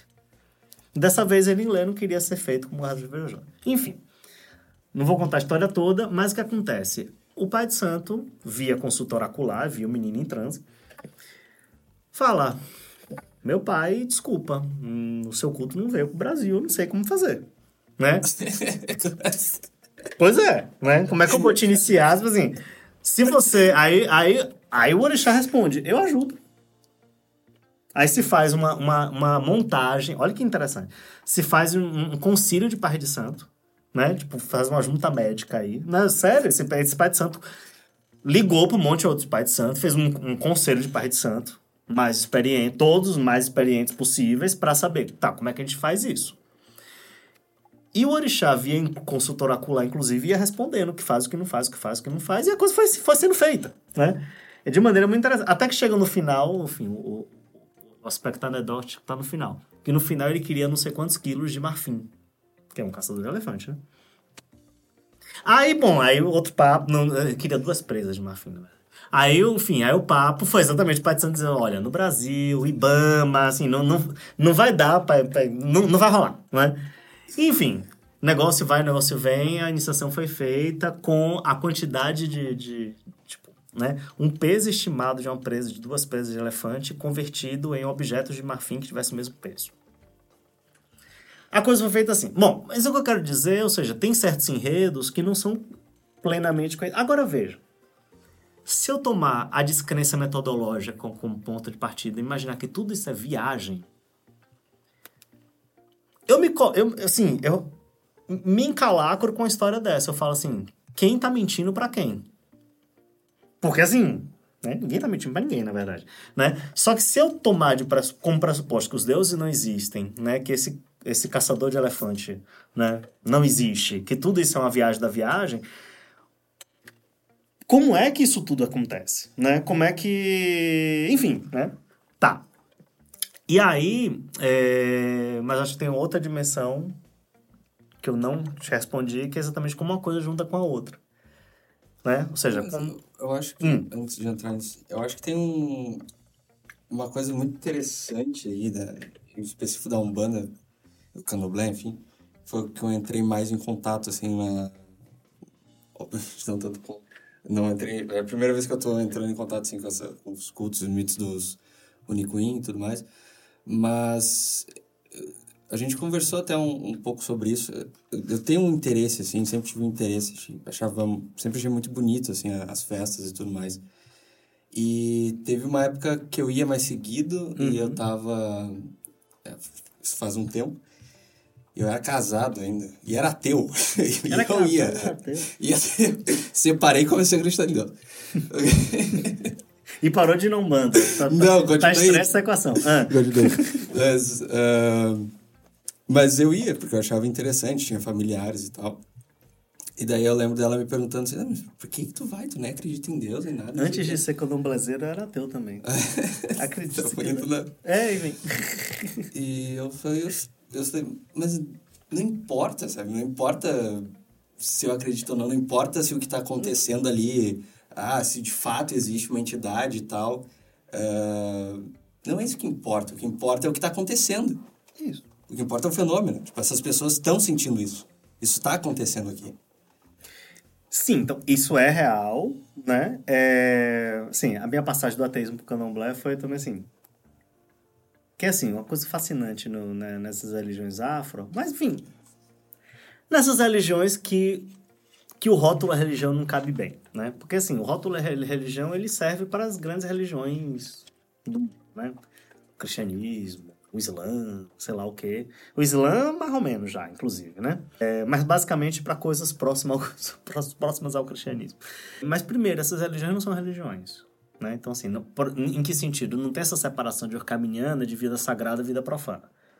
Tudo ali, né, de alguma maneira ou de outra. A própria figura né? do Exu. Isso. Você tem várias, várias fronteiras que são ou não atravessadas, maleáveis, etc. Né? E a coisa que me fascinou, né, eu deixei meu ateísmo de lado exatamente porque, assim, não tinha nenhum fantasminha ali para acreditar, sabe? Não tinha assim, ah, isso acontece porque acontece. Né?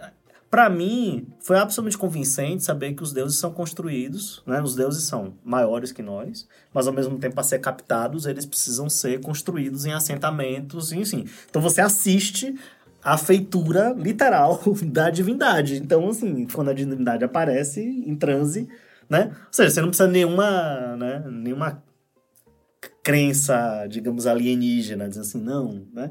Na verdade, é muito interessante essa e que, na vejam, veja como isso nos ajuda a pensar no que a gente está falando nesse nosso papo. Como essas coisas são integradas né? entre prática e teoria, entre pensamento abstrato pensamento concreto. Uma coisa só se dá na outra, né? E essas, exatamente esses mundos nos dizem isso de maneira muito veemente, né? Na verdade, olha, essas coisas são concretas, né? Não tem, é, é, assim, uma coisa que mais, né, talvez irrite essa, como tá um outro caso, né, de um outro artista indígena que infelizmente nos deixou, que é o Jaider Esbel. O Jaider dizia que, assim, o, o, o, ele tinha muito medo de tomarem as obras dele como arte abstrata. Eu acho que isso diz muito sobre isso. Assim, tipo, aos olhos ocidentais, aquele monte de desenho, aquele monte de linhas, etc., é arte abstrata. Mas não tem nada de abstrato aqui. Isso aqui está apresentando uma série de coisas que, para mim, são muito concretas, né? Então, assim, é, é muito interessante ver um artista indígena dizer que é isso. O maior medo é ser tomado por abstrato, né? E eu acho que isso também pode ser né, reatribuído a isso que a gente chama erroneamente de religiões, cultos, etc. Enfim, a gente não tem outro nome, né? Outro nome para chamar. Mas exatamente isso. Acho que assim, fazendo aí uma, uma piada, né? O Levi Strauss dizia, por exemplo, que assim, tudo é história. E a gente tem que então enfiar o pé nessa jaca histórica desde que a gente não acredite nela. Desde que a gente consiga sair dela o tempo todo.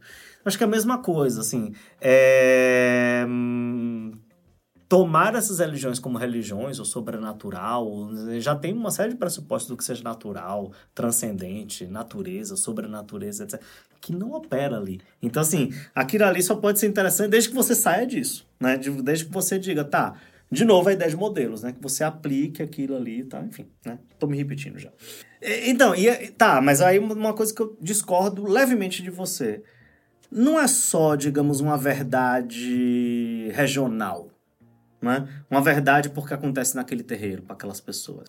Retomando essa ideia de um, um relativismo estrutural, por que não? Então, assim, você tem um aparato, né? Um aparato, né? É, tanto pessoal quanto coletivo, já que ele é comunicável, já que você vive com outras pessoas, é, de apreensão da realidade, seja ela o que for, né? Tudo bem.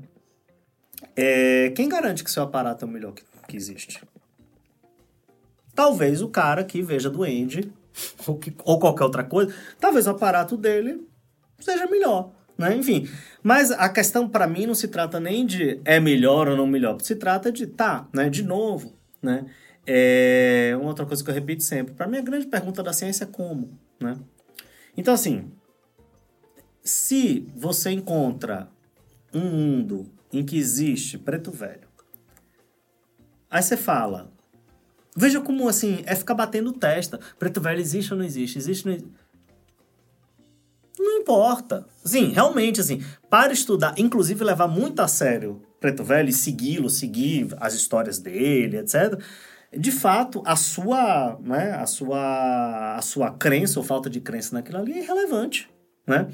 É, ou perto de irrelevante. Desde que ela não seja uma fa... é isso, desde que ela não seja uma falta de crença que já anule de saída aquilo que você quer fazer, né? Ou seja, eu com certeza acredito que preto velho não existe.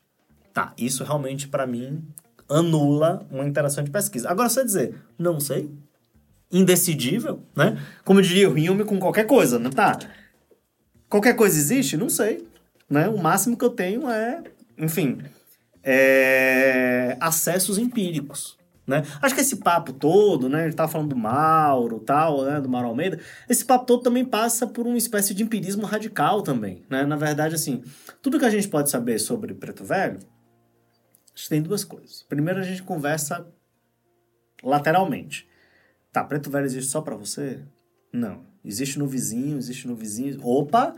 Se tem um monte de gente que tá vendo e se relacionando com Preto Velho, Tá, não se trata de uma idiosincrasia de uma figura. Tá certo. Então aí tudo bem. Não seja algo, é algo compartilhado. Se é algo compartilhado, já pode ser estudado. Beleza. A pergunta seguinte é como. Então, beleza, como é que esse negócio aí? Como é que isso se manifesta? Como é que, enfim, né? E aí fazer perguntas interessantes esse como. Agora, né? É muito interessante que, assim, o próprio Levi-Strauss, que é, é, é, é curioso, né? Porque, assim, ele posiciona uma série de ferramentais analíticos para a gente dar esse salto, digamos, né? no, no abismo, mas ele mesmo não dá. É muito interessante isso, né? Ele, ele mantém a vida inteira uma certa descrença metodológica nos próprios. É muito paradoxal, né? Então, o cara que, né, que tem essa abertura, né? Que, enfim, né? Uma figura que pega o que anteriormente na antropologia era apenas historinhas bobas que no máximo, né? É, figuram como uma espécie de ideologia tribal, né? é uma figura que, né, que mobiliza isso, uma, uma espécie de realmente, né, de acesso a conhecimento, antropologia do conhecimento, etc., o próprio também recua, né? Enfim, efeito da época também, né? É, e de limitação, né? engraçado isso, né? Acho que eu acho bem, bem curioso. E ambíguo, porque a gente estava falando também da experiência, né, digamos, afetiva, né? Quando Levi-Strauss escreve as mitológicas, ele faz uma assim, ele tem contato com assim, uma série de pessoas bem doidas, do tipo surrealistas, né? É sério, né?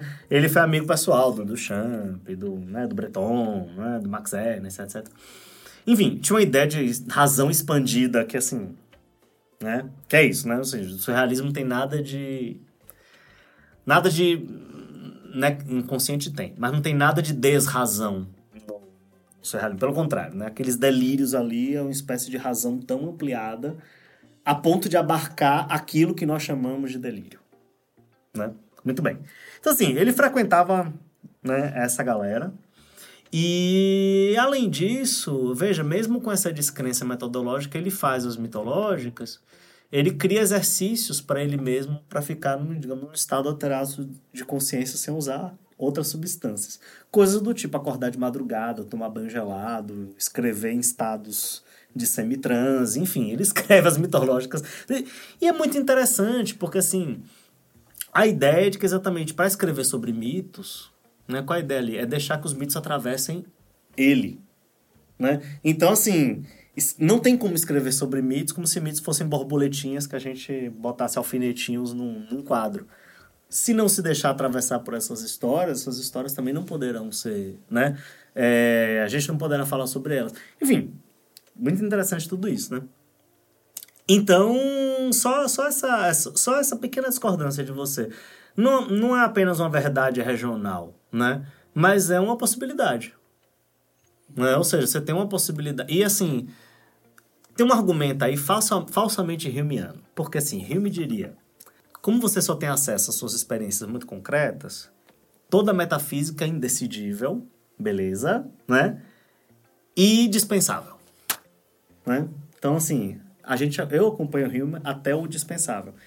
Até o indecidível acho maravilhoso, só que, enfim, é fazer o, gesto oposto. Em vez de dizer, tá, então é dispensável, é possível, né?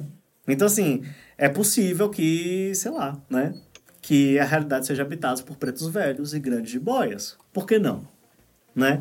Mas, assim, sendo ou não, acho que é isso. A tarefa de, da gente como cientista social é perguntar que mundo aparece quando você convive com pretos velhos e grandes boias, né? Mais do que pressupor que é, um, é o mesmo mundo que eu vivo, né?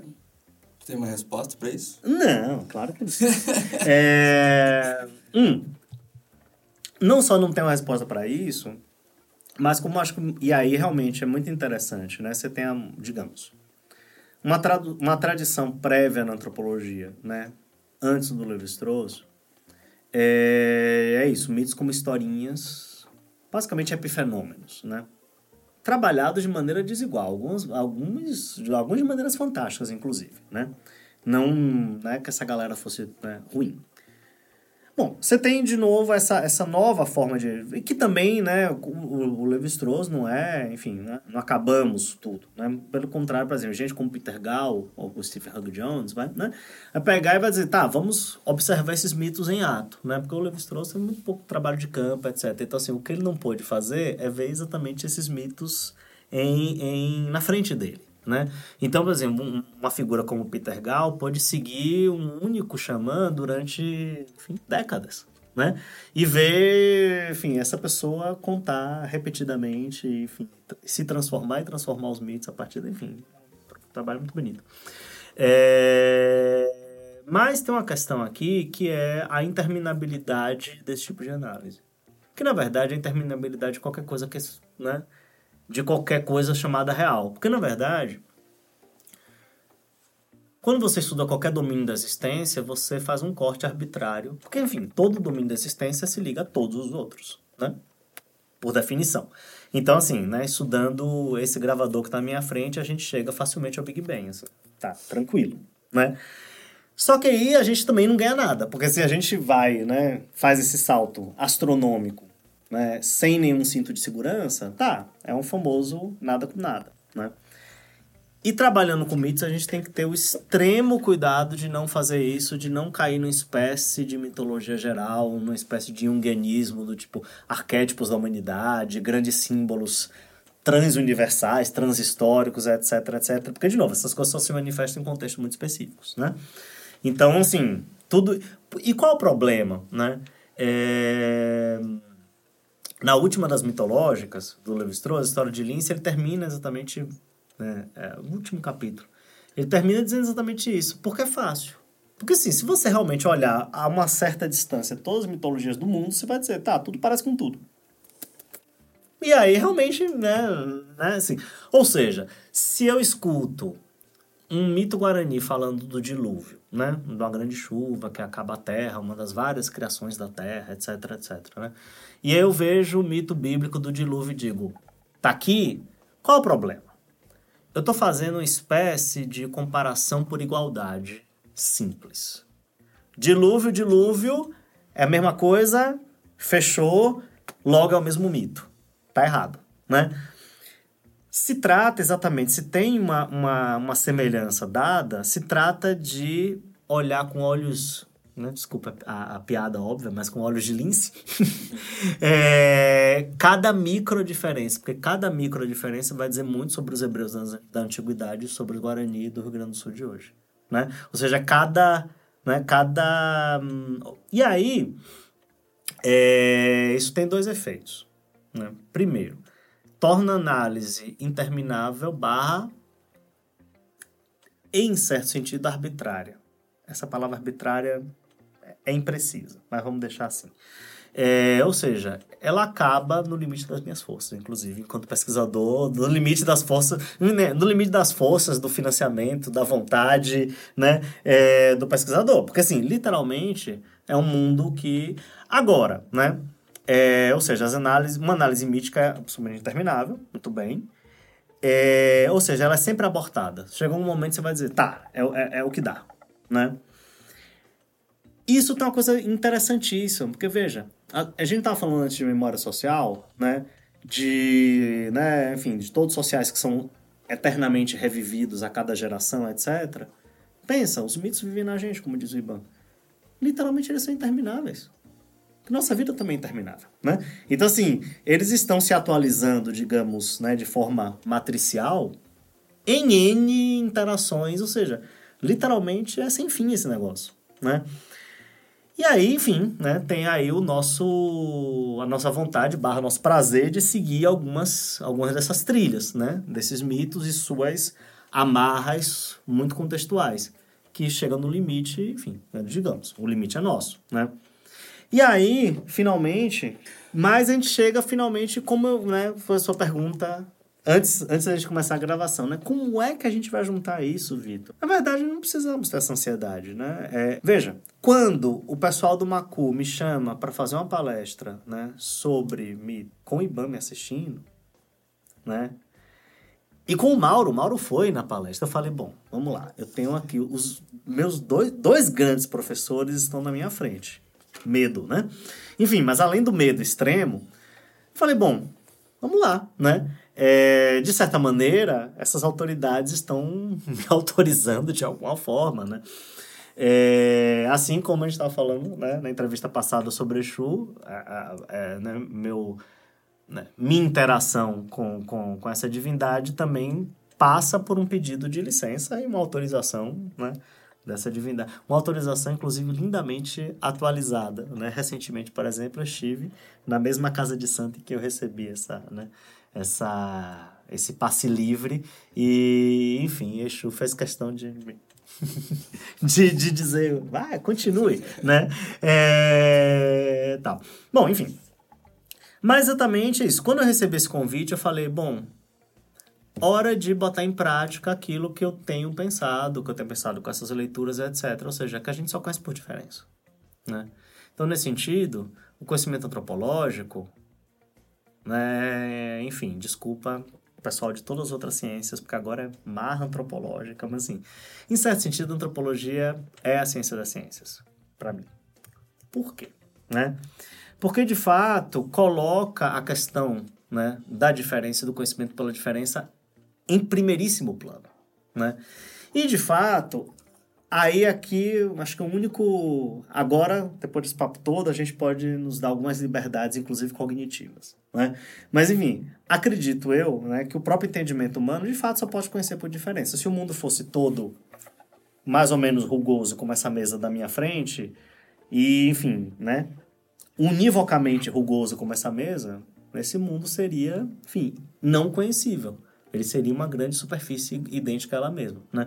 Conhecimento só é possível no momento em que essa mesa vai virar um... não é mais mesa, né? Ou que essa superfície rugosa vai virar outra coisa, enfim, né? Por alguma percepção de diferença, isso Rousseau já dizia. Tem uma coisa muito engraçada, eu acabei de lembrar uma coisa que o Leibniz dizia, exatamente sobre isso, né? Se... O Leibniz diz assim, se o mundo for, né, se você tem uma projeção geométrica do mundo, né? E se essa projeção for igualmente reprojetada, ou seja, multiplicada por dois, igualmente invertida, qualquer coisa, né? O Leibniz, né, uma vez escreveu que nem Deus, não é fantástico isso? Nem Deus é capaz de perceber a diferença.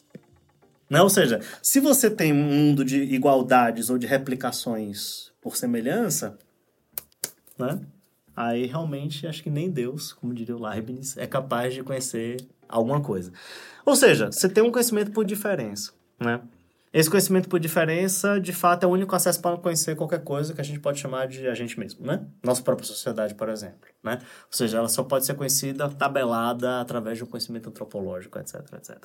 Se a gente for abrir para uma ideia de sociedade que amplie, né? não, não, não inclua apenas entidades humanas, a gente, enfim, tem um acesso, inclusive, privilegiado a poder pensar sobre a própria humanidade, ou seja lá se isso tem alguma valência. Muito bem. E aí, com esse convite, eu decidi botar tudo em prática. Eu falei, que legal.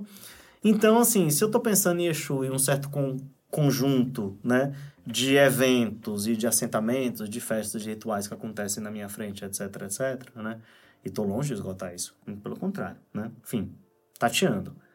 Mas eu falei, bom, tem um limite colocado aqui. Se eu ficar só na bibliografia sobre religiões afro, se eu ficar só nesse conjunto de mitos, esse labirinto vai me levar a ele mesmo. Eu vou ficar nele. Né? Em algum momento, esses mitos vão me fazer voltar né, eternamente para os mesmos lugares. É, por isso eu te, te sugeri para ler aquele meu texto da encruzilhada, né? Exatamente isso. A encruzilhada, essa, né, enfim, né, nos coloca, né? É, a encruzilhada de Exu, etc. Enfim, nos coloca na frente desse, desse tamanho de desafio, né? E aí, realmente, se trata, então, de, digamos, mapear um conjunto mítico sobre outro conjunto mítico dessa maneira ideal, né? Porque assim, o mundo dos povos pano e o mundo da diáspora centro-oeste africana para as Américas, até onde eu sei, né? Eles não se comunicam. Assim como, né, numa escala reduzida, o mundo do batuque gaúcho, o mundo do candomblé baiano, dos assentamentos em mercados, etc., né, da nossa última entrevista, eles também não se comunicam a priori, né? Então, assim, para mim é mais interessante estudar esses dois métodos, uma série de invariantes, para usar um termo bem estrutural, ritos em mercados com assentamento, com culto, a Exu, de dois lugares que não se comunicam. Né? É muito, muito interessante para né, poder estudá-los. Para mim, mais interessante do que estudar o mercado público de Porto Alegre e de Pelotas. Né? Porque, assim, inclusive, essas pessoas ficam se né, circulando num, num, num, meio pequeno e, claro, vai equacionando, equalizando informação. Então é isso, se trata de estudar um conjunto místico, partindo de Exu e de, né, dos mitos a ele relacionados, e do, né, dos mitos, etc. E, e um outro conjunto místico que realmente não tem nada a ver.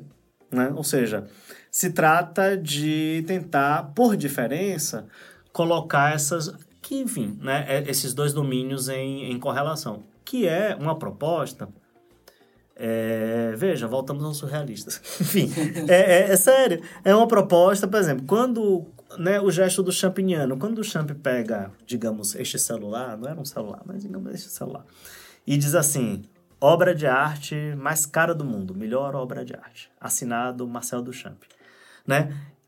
Ao mesmo tempo, né, ao fazer isso, ao, ou seja, ao juntar coisas que a princípio né, não tem nada a ver, e realmente não tem nada a ver, né? Ele ressalta propriedades, digamos, estruturais deste celular, né, no caso do urinol dele, das garrafas, né, dos porta-garrafa dele, enfim, e simultaneamente do museu. Ou seja, ele faz um domínio se dobrar sobre o outro. Então você percebe pela primeira vez, nosso mictório é liso, ele é abaulado, nossa, a forma dele é elegante. Tá, você né, fez xixi em urinóis na sua vida e você nunca observou, nossa, o quanto o design é elegante, o quanto isso, o quanto aquilo, o quanto aquilo outro, né? Ao mesmo tempo, também, né, antes desse gesto inaugural do Champignon, que, enfim, também já faz 100 anos, não sei se todo mundo se perguntava sobre propriedades do próprio museu nossa, isso aqui né, tem tantos metros, é um monte de, de parede branca, tem um, uma tarjinha escrita em cima, embaixo, o que é. Essa tarjinha me faz diferenciar o urinol do chão do, do urinol que eu acabei de fazer xixi, né? Enfim, ou seja, você revela. Revela não. Porque não necessariamente, mas assim tem aí uma aposta de que você pode revelar a propriedade de dois domínios, né, ao relacioná-los por, diferença e não relacioná-los por semelhança, né? Então se trata disso. Então é seguir, seguir essas histórias. Na verdade, seguir essas histórias significa seguir os mundos simbólicos. Lembrando que símbolo não tem nada de fantasminha, né? Símbolo é algo bem concreto. Mas, enfim, né? seguir os mundos simbólicos nos quais elas estão inseridas e para os quais elas importam muito, elas são né, matriciais, literalmente. Aqui, matriciais, estou realmente usando né, mais perto do sentido matemático de matriz, ou seja, alguma coisa que, é, né, que tem um certo re, reboot, né, que é capaz de gerar outras. E, enfim, né, uma maneira privilegiada de conhecer essas duas realidades, esses dois domínios. E ainda essa aposta de colocar em xeque o nosso próprio pensamento, né? Como, como, como nós conhecemos. Né? Então, para encerrar, acho que tu já está cansado e, e acho que esse já é o, o, episódio, o maior episódio que a gente gravou até então. acho que os pobres dos ouvintes aqui estão cansados. Mas o que mudou? Tu falou que era ateu antes do Candomblé e tudo mais. E uhum. o que, que mudou na tua percepção de vida, assim, uhum. depois do Candomblé? E agora também entrando em contato com esses outros povos indígenas? Um... Bom, aí a gente volta para essa dimensão extremamente prazerosa, eu acho, sabe? Porque, assim, tem um, um, um, enigma antropológico que é, assim, tão velho quanto a antropologia. Que é, como é que essa coisa de, vamos chamar assim, né? Toscamente, de humanidade. Como é que essa coisa é simultaneamente única e, ao mesmo tempo, quase infinitamente diversa? Porque, assim, né, no tempo e no espaço qualquer coisa, né? Tem uma brincadeira antropológica assim, qualquer coisa que você pensar, alguém faz diferente, né? Ah, tal costume é assim, em algum lugar faz diferente. Se come desse jeito, em algum lugar se morre desse jeito. Ou seja, você tem uma variedade quase, quase infinita, né? E aí, para mim, isso aí isso toca eu tô dizendo, tô respondendo de trás, de frente para trás, né? Porque assim, quando eu era adolescente e entrei pela primeira vez no terreiro de candomblé, evidentemente eu não começando tudo isso, estava assim, só só só seguindo, né? Seguindo, inclusive, já tinha aí uma, uma curiosidade bibliográfica. Eu já lia sobre candomblé, já achava bem interessante. Assim, aquilo me fascinava de alguma maneira, né? Então, assim, tudo começa, né? Aí, contando um mito pessoal, tudo começa com um fascínio, para mim, né? É um certo fascínio, mas é isso, um certo fascínio também que não tem, né? É, né? Sei lá, que precisava de elementos para né? Pra seguir se fascinando, digamos assim, né? É... Então, tá lá, né? Entro nisso e aí literalmente eu descubro um mundo com, enfim, um mundo riquíssimo, né? Como qualquer mundo que você entra em contato, você descobre se você realmente topar entrar nesse mundo, e eu entro nesse mundo então, né? Primeiro como religioso, não como, como pesquisador, mas o que para mim já é bem importante, assim, eu acho acho bem importante que quem estuda música não seja isento, né, a emoções que a música coloca, né? Quem estuda qualquer coisa não seja isento. Enfim, eu acho que para mim isso, ou seja, o, o, oposto desse ateísmo metodológico padrão, né? Para estudar algo é preciso que você não acredite naquilo ou que aquilo não te toque de alguma maneira ou que só te toque de maneira, digamos, como um problema técnico, né? Não, né? Isso, então isso me toca. Primeiro é isso. Então eu vivi em Salvador, né? Aquilo ali é um, um mundo que faz parte de Salvador, mas assim, né? É, mas não faz parte da, da minha família, né? Não, não faz parte da minha criação imediata. Então é isso, descubro o um mundo ali ao mesmo tempo vou me inserindo né, nesse mundo, né? Com, né? Também é um mundo, evidentemente, cheio de reviravoltas, etc. Né? Então, é, nesse, é, me mudei, fui para Campinas, fui estudar em Campinas, em Campinas, né? É, também passo a, tá muito próximo de um terreiro em Campinas, a ponto de virar uma espécie de Ogan honorário, Ogan é um cargo, né? Enfim, honor, assim, honorário, basicamente. Virei Ogan né, desse, desse outro terreiro, né? Também era Ogan no terreiro de origem. É, enfim, né? Então isso, digamos assim, de trás para frente. Agora, de frente para trás, o que eu estava dizendo antes, então assim, esse, esse, essa unidade barra diversidade inescapável, né? digamos, de qualquer coisa que a gente possa chamar de condição humana, ou de qualquer coisa que atravesse né, a condição humana, é... para mim, aí eu realmente entro numa seara de um artigo de fé. Porque para mim isso é a única coisa que eu não preciso justificar, sabe? Para mim, de fato, há um, um, um, um há um ganho, né? um ganho intelectual, um ganho político, um ganho né? na diversidade humana. Né? E, né, pessoalmente, também é um prazer enfim, infinitamente renovado. Ou seja, assim, para mim é, é, fascinante poder estudar antropologia, porque de fato, assim, né, é, é, eu penso, nossa, que pessoa privilegiada que eu sou, porque todo dia eu acordo e vou pensar e vou dar aula, e vou escrever sobre, enfim, né, um infinito espetáculo que nunca que nunca terá fim e que eu sou apenas um, um, um dos muitos participantes e que a coisa vai se transformar eternamente, né, sabe? Então, assim, eu acho isso fascinante. E aí, de novo, né? Então, o que, que muda para mim? Muda esse acesso, porque assim, quando você, né, por exemplo, você, Matheus, não conhecia os Runicuim, etc., não conhecia os povos de língua pano, etc., etc., eles não existiam para você, né? Talvez existissem como índios genéricos, né? Uma vez que você começou a ler sobre eles, para se preparar para essa entrevista, a gente está conversando aqui sobre. Você já tem uma série de outras janelas, assim, né, sobre, sobre isso. Quando você for na exposição do Macu, vá, não, não perca, assim, todo mundo que está, que está nos escutando, que é, um, enfim, é incrível. Né, mas é, quando você for, né, já preparado por esse papo, você vai ter, enfim, né?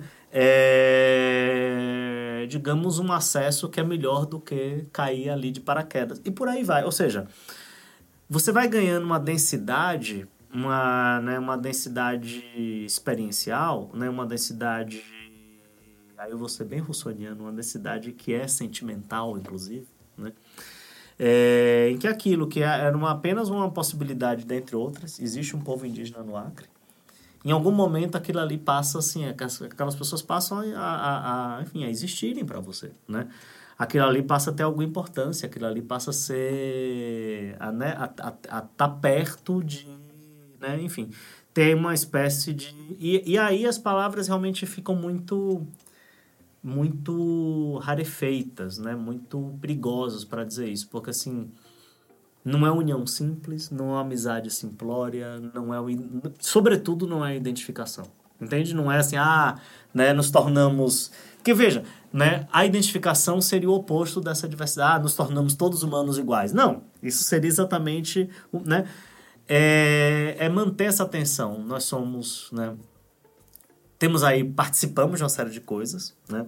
A ponto de sermos mutuamente compreensíveis, depois de inúmeras traduções, né? É, e traduções sempre renovadas. Mas, ao mesmo tempo, somos extremamente diferentes, né? Então, assim, para mim, né, acho, que é, é, é, acho que é isso que fecha esse papo, né? Para mim, o grande prazer de estudar mitos, e eu tenho começado a fazer isso, enfim, e parece que, né, que, esse, que isso vai longe, é exatamente conseguir navegar nessas duas águas simultâneas, né? Conseguir realmente embarcar, né? Conseguir tentar conceber algo que é extremamente diferente.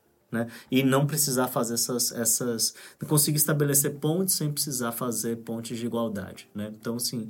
Então, nesse sentido, inclusive, usar essa palavra estranha, mito, eu, eu realmente eu defendo isso como categoria analítica.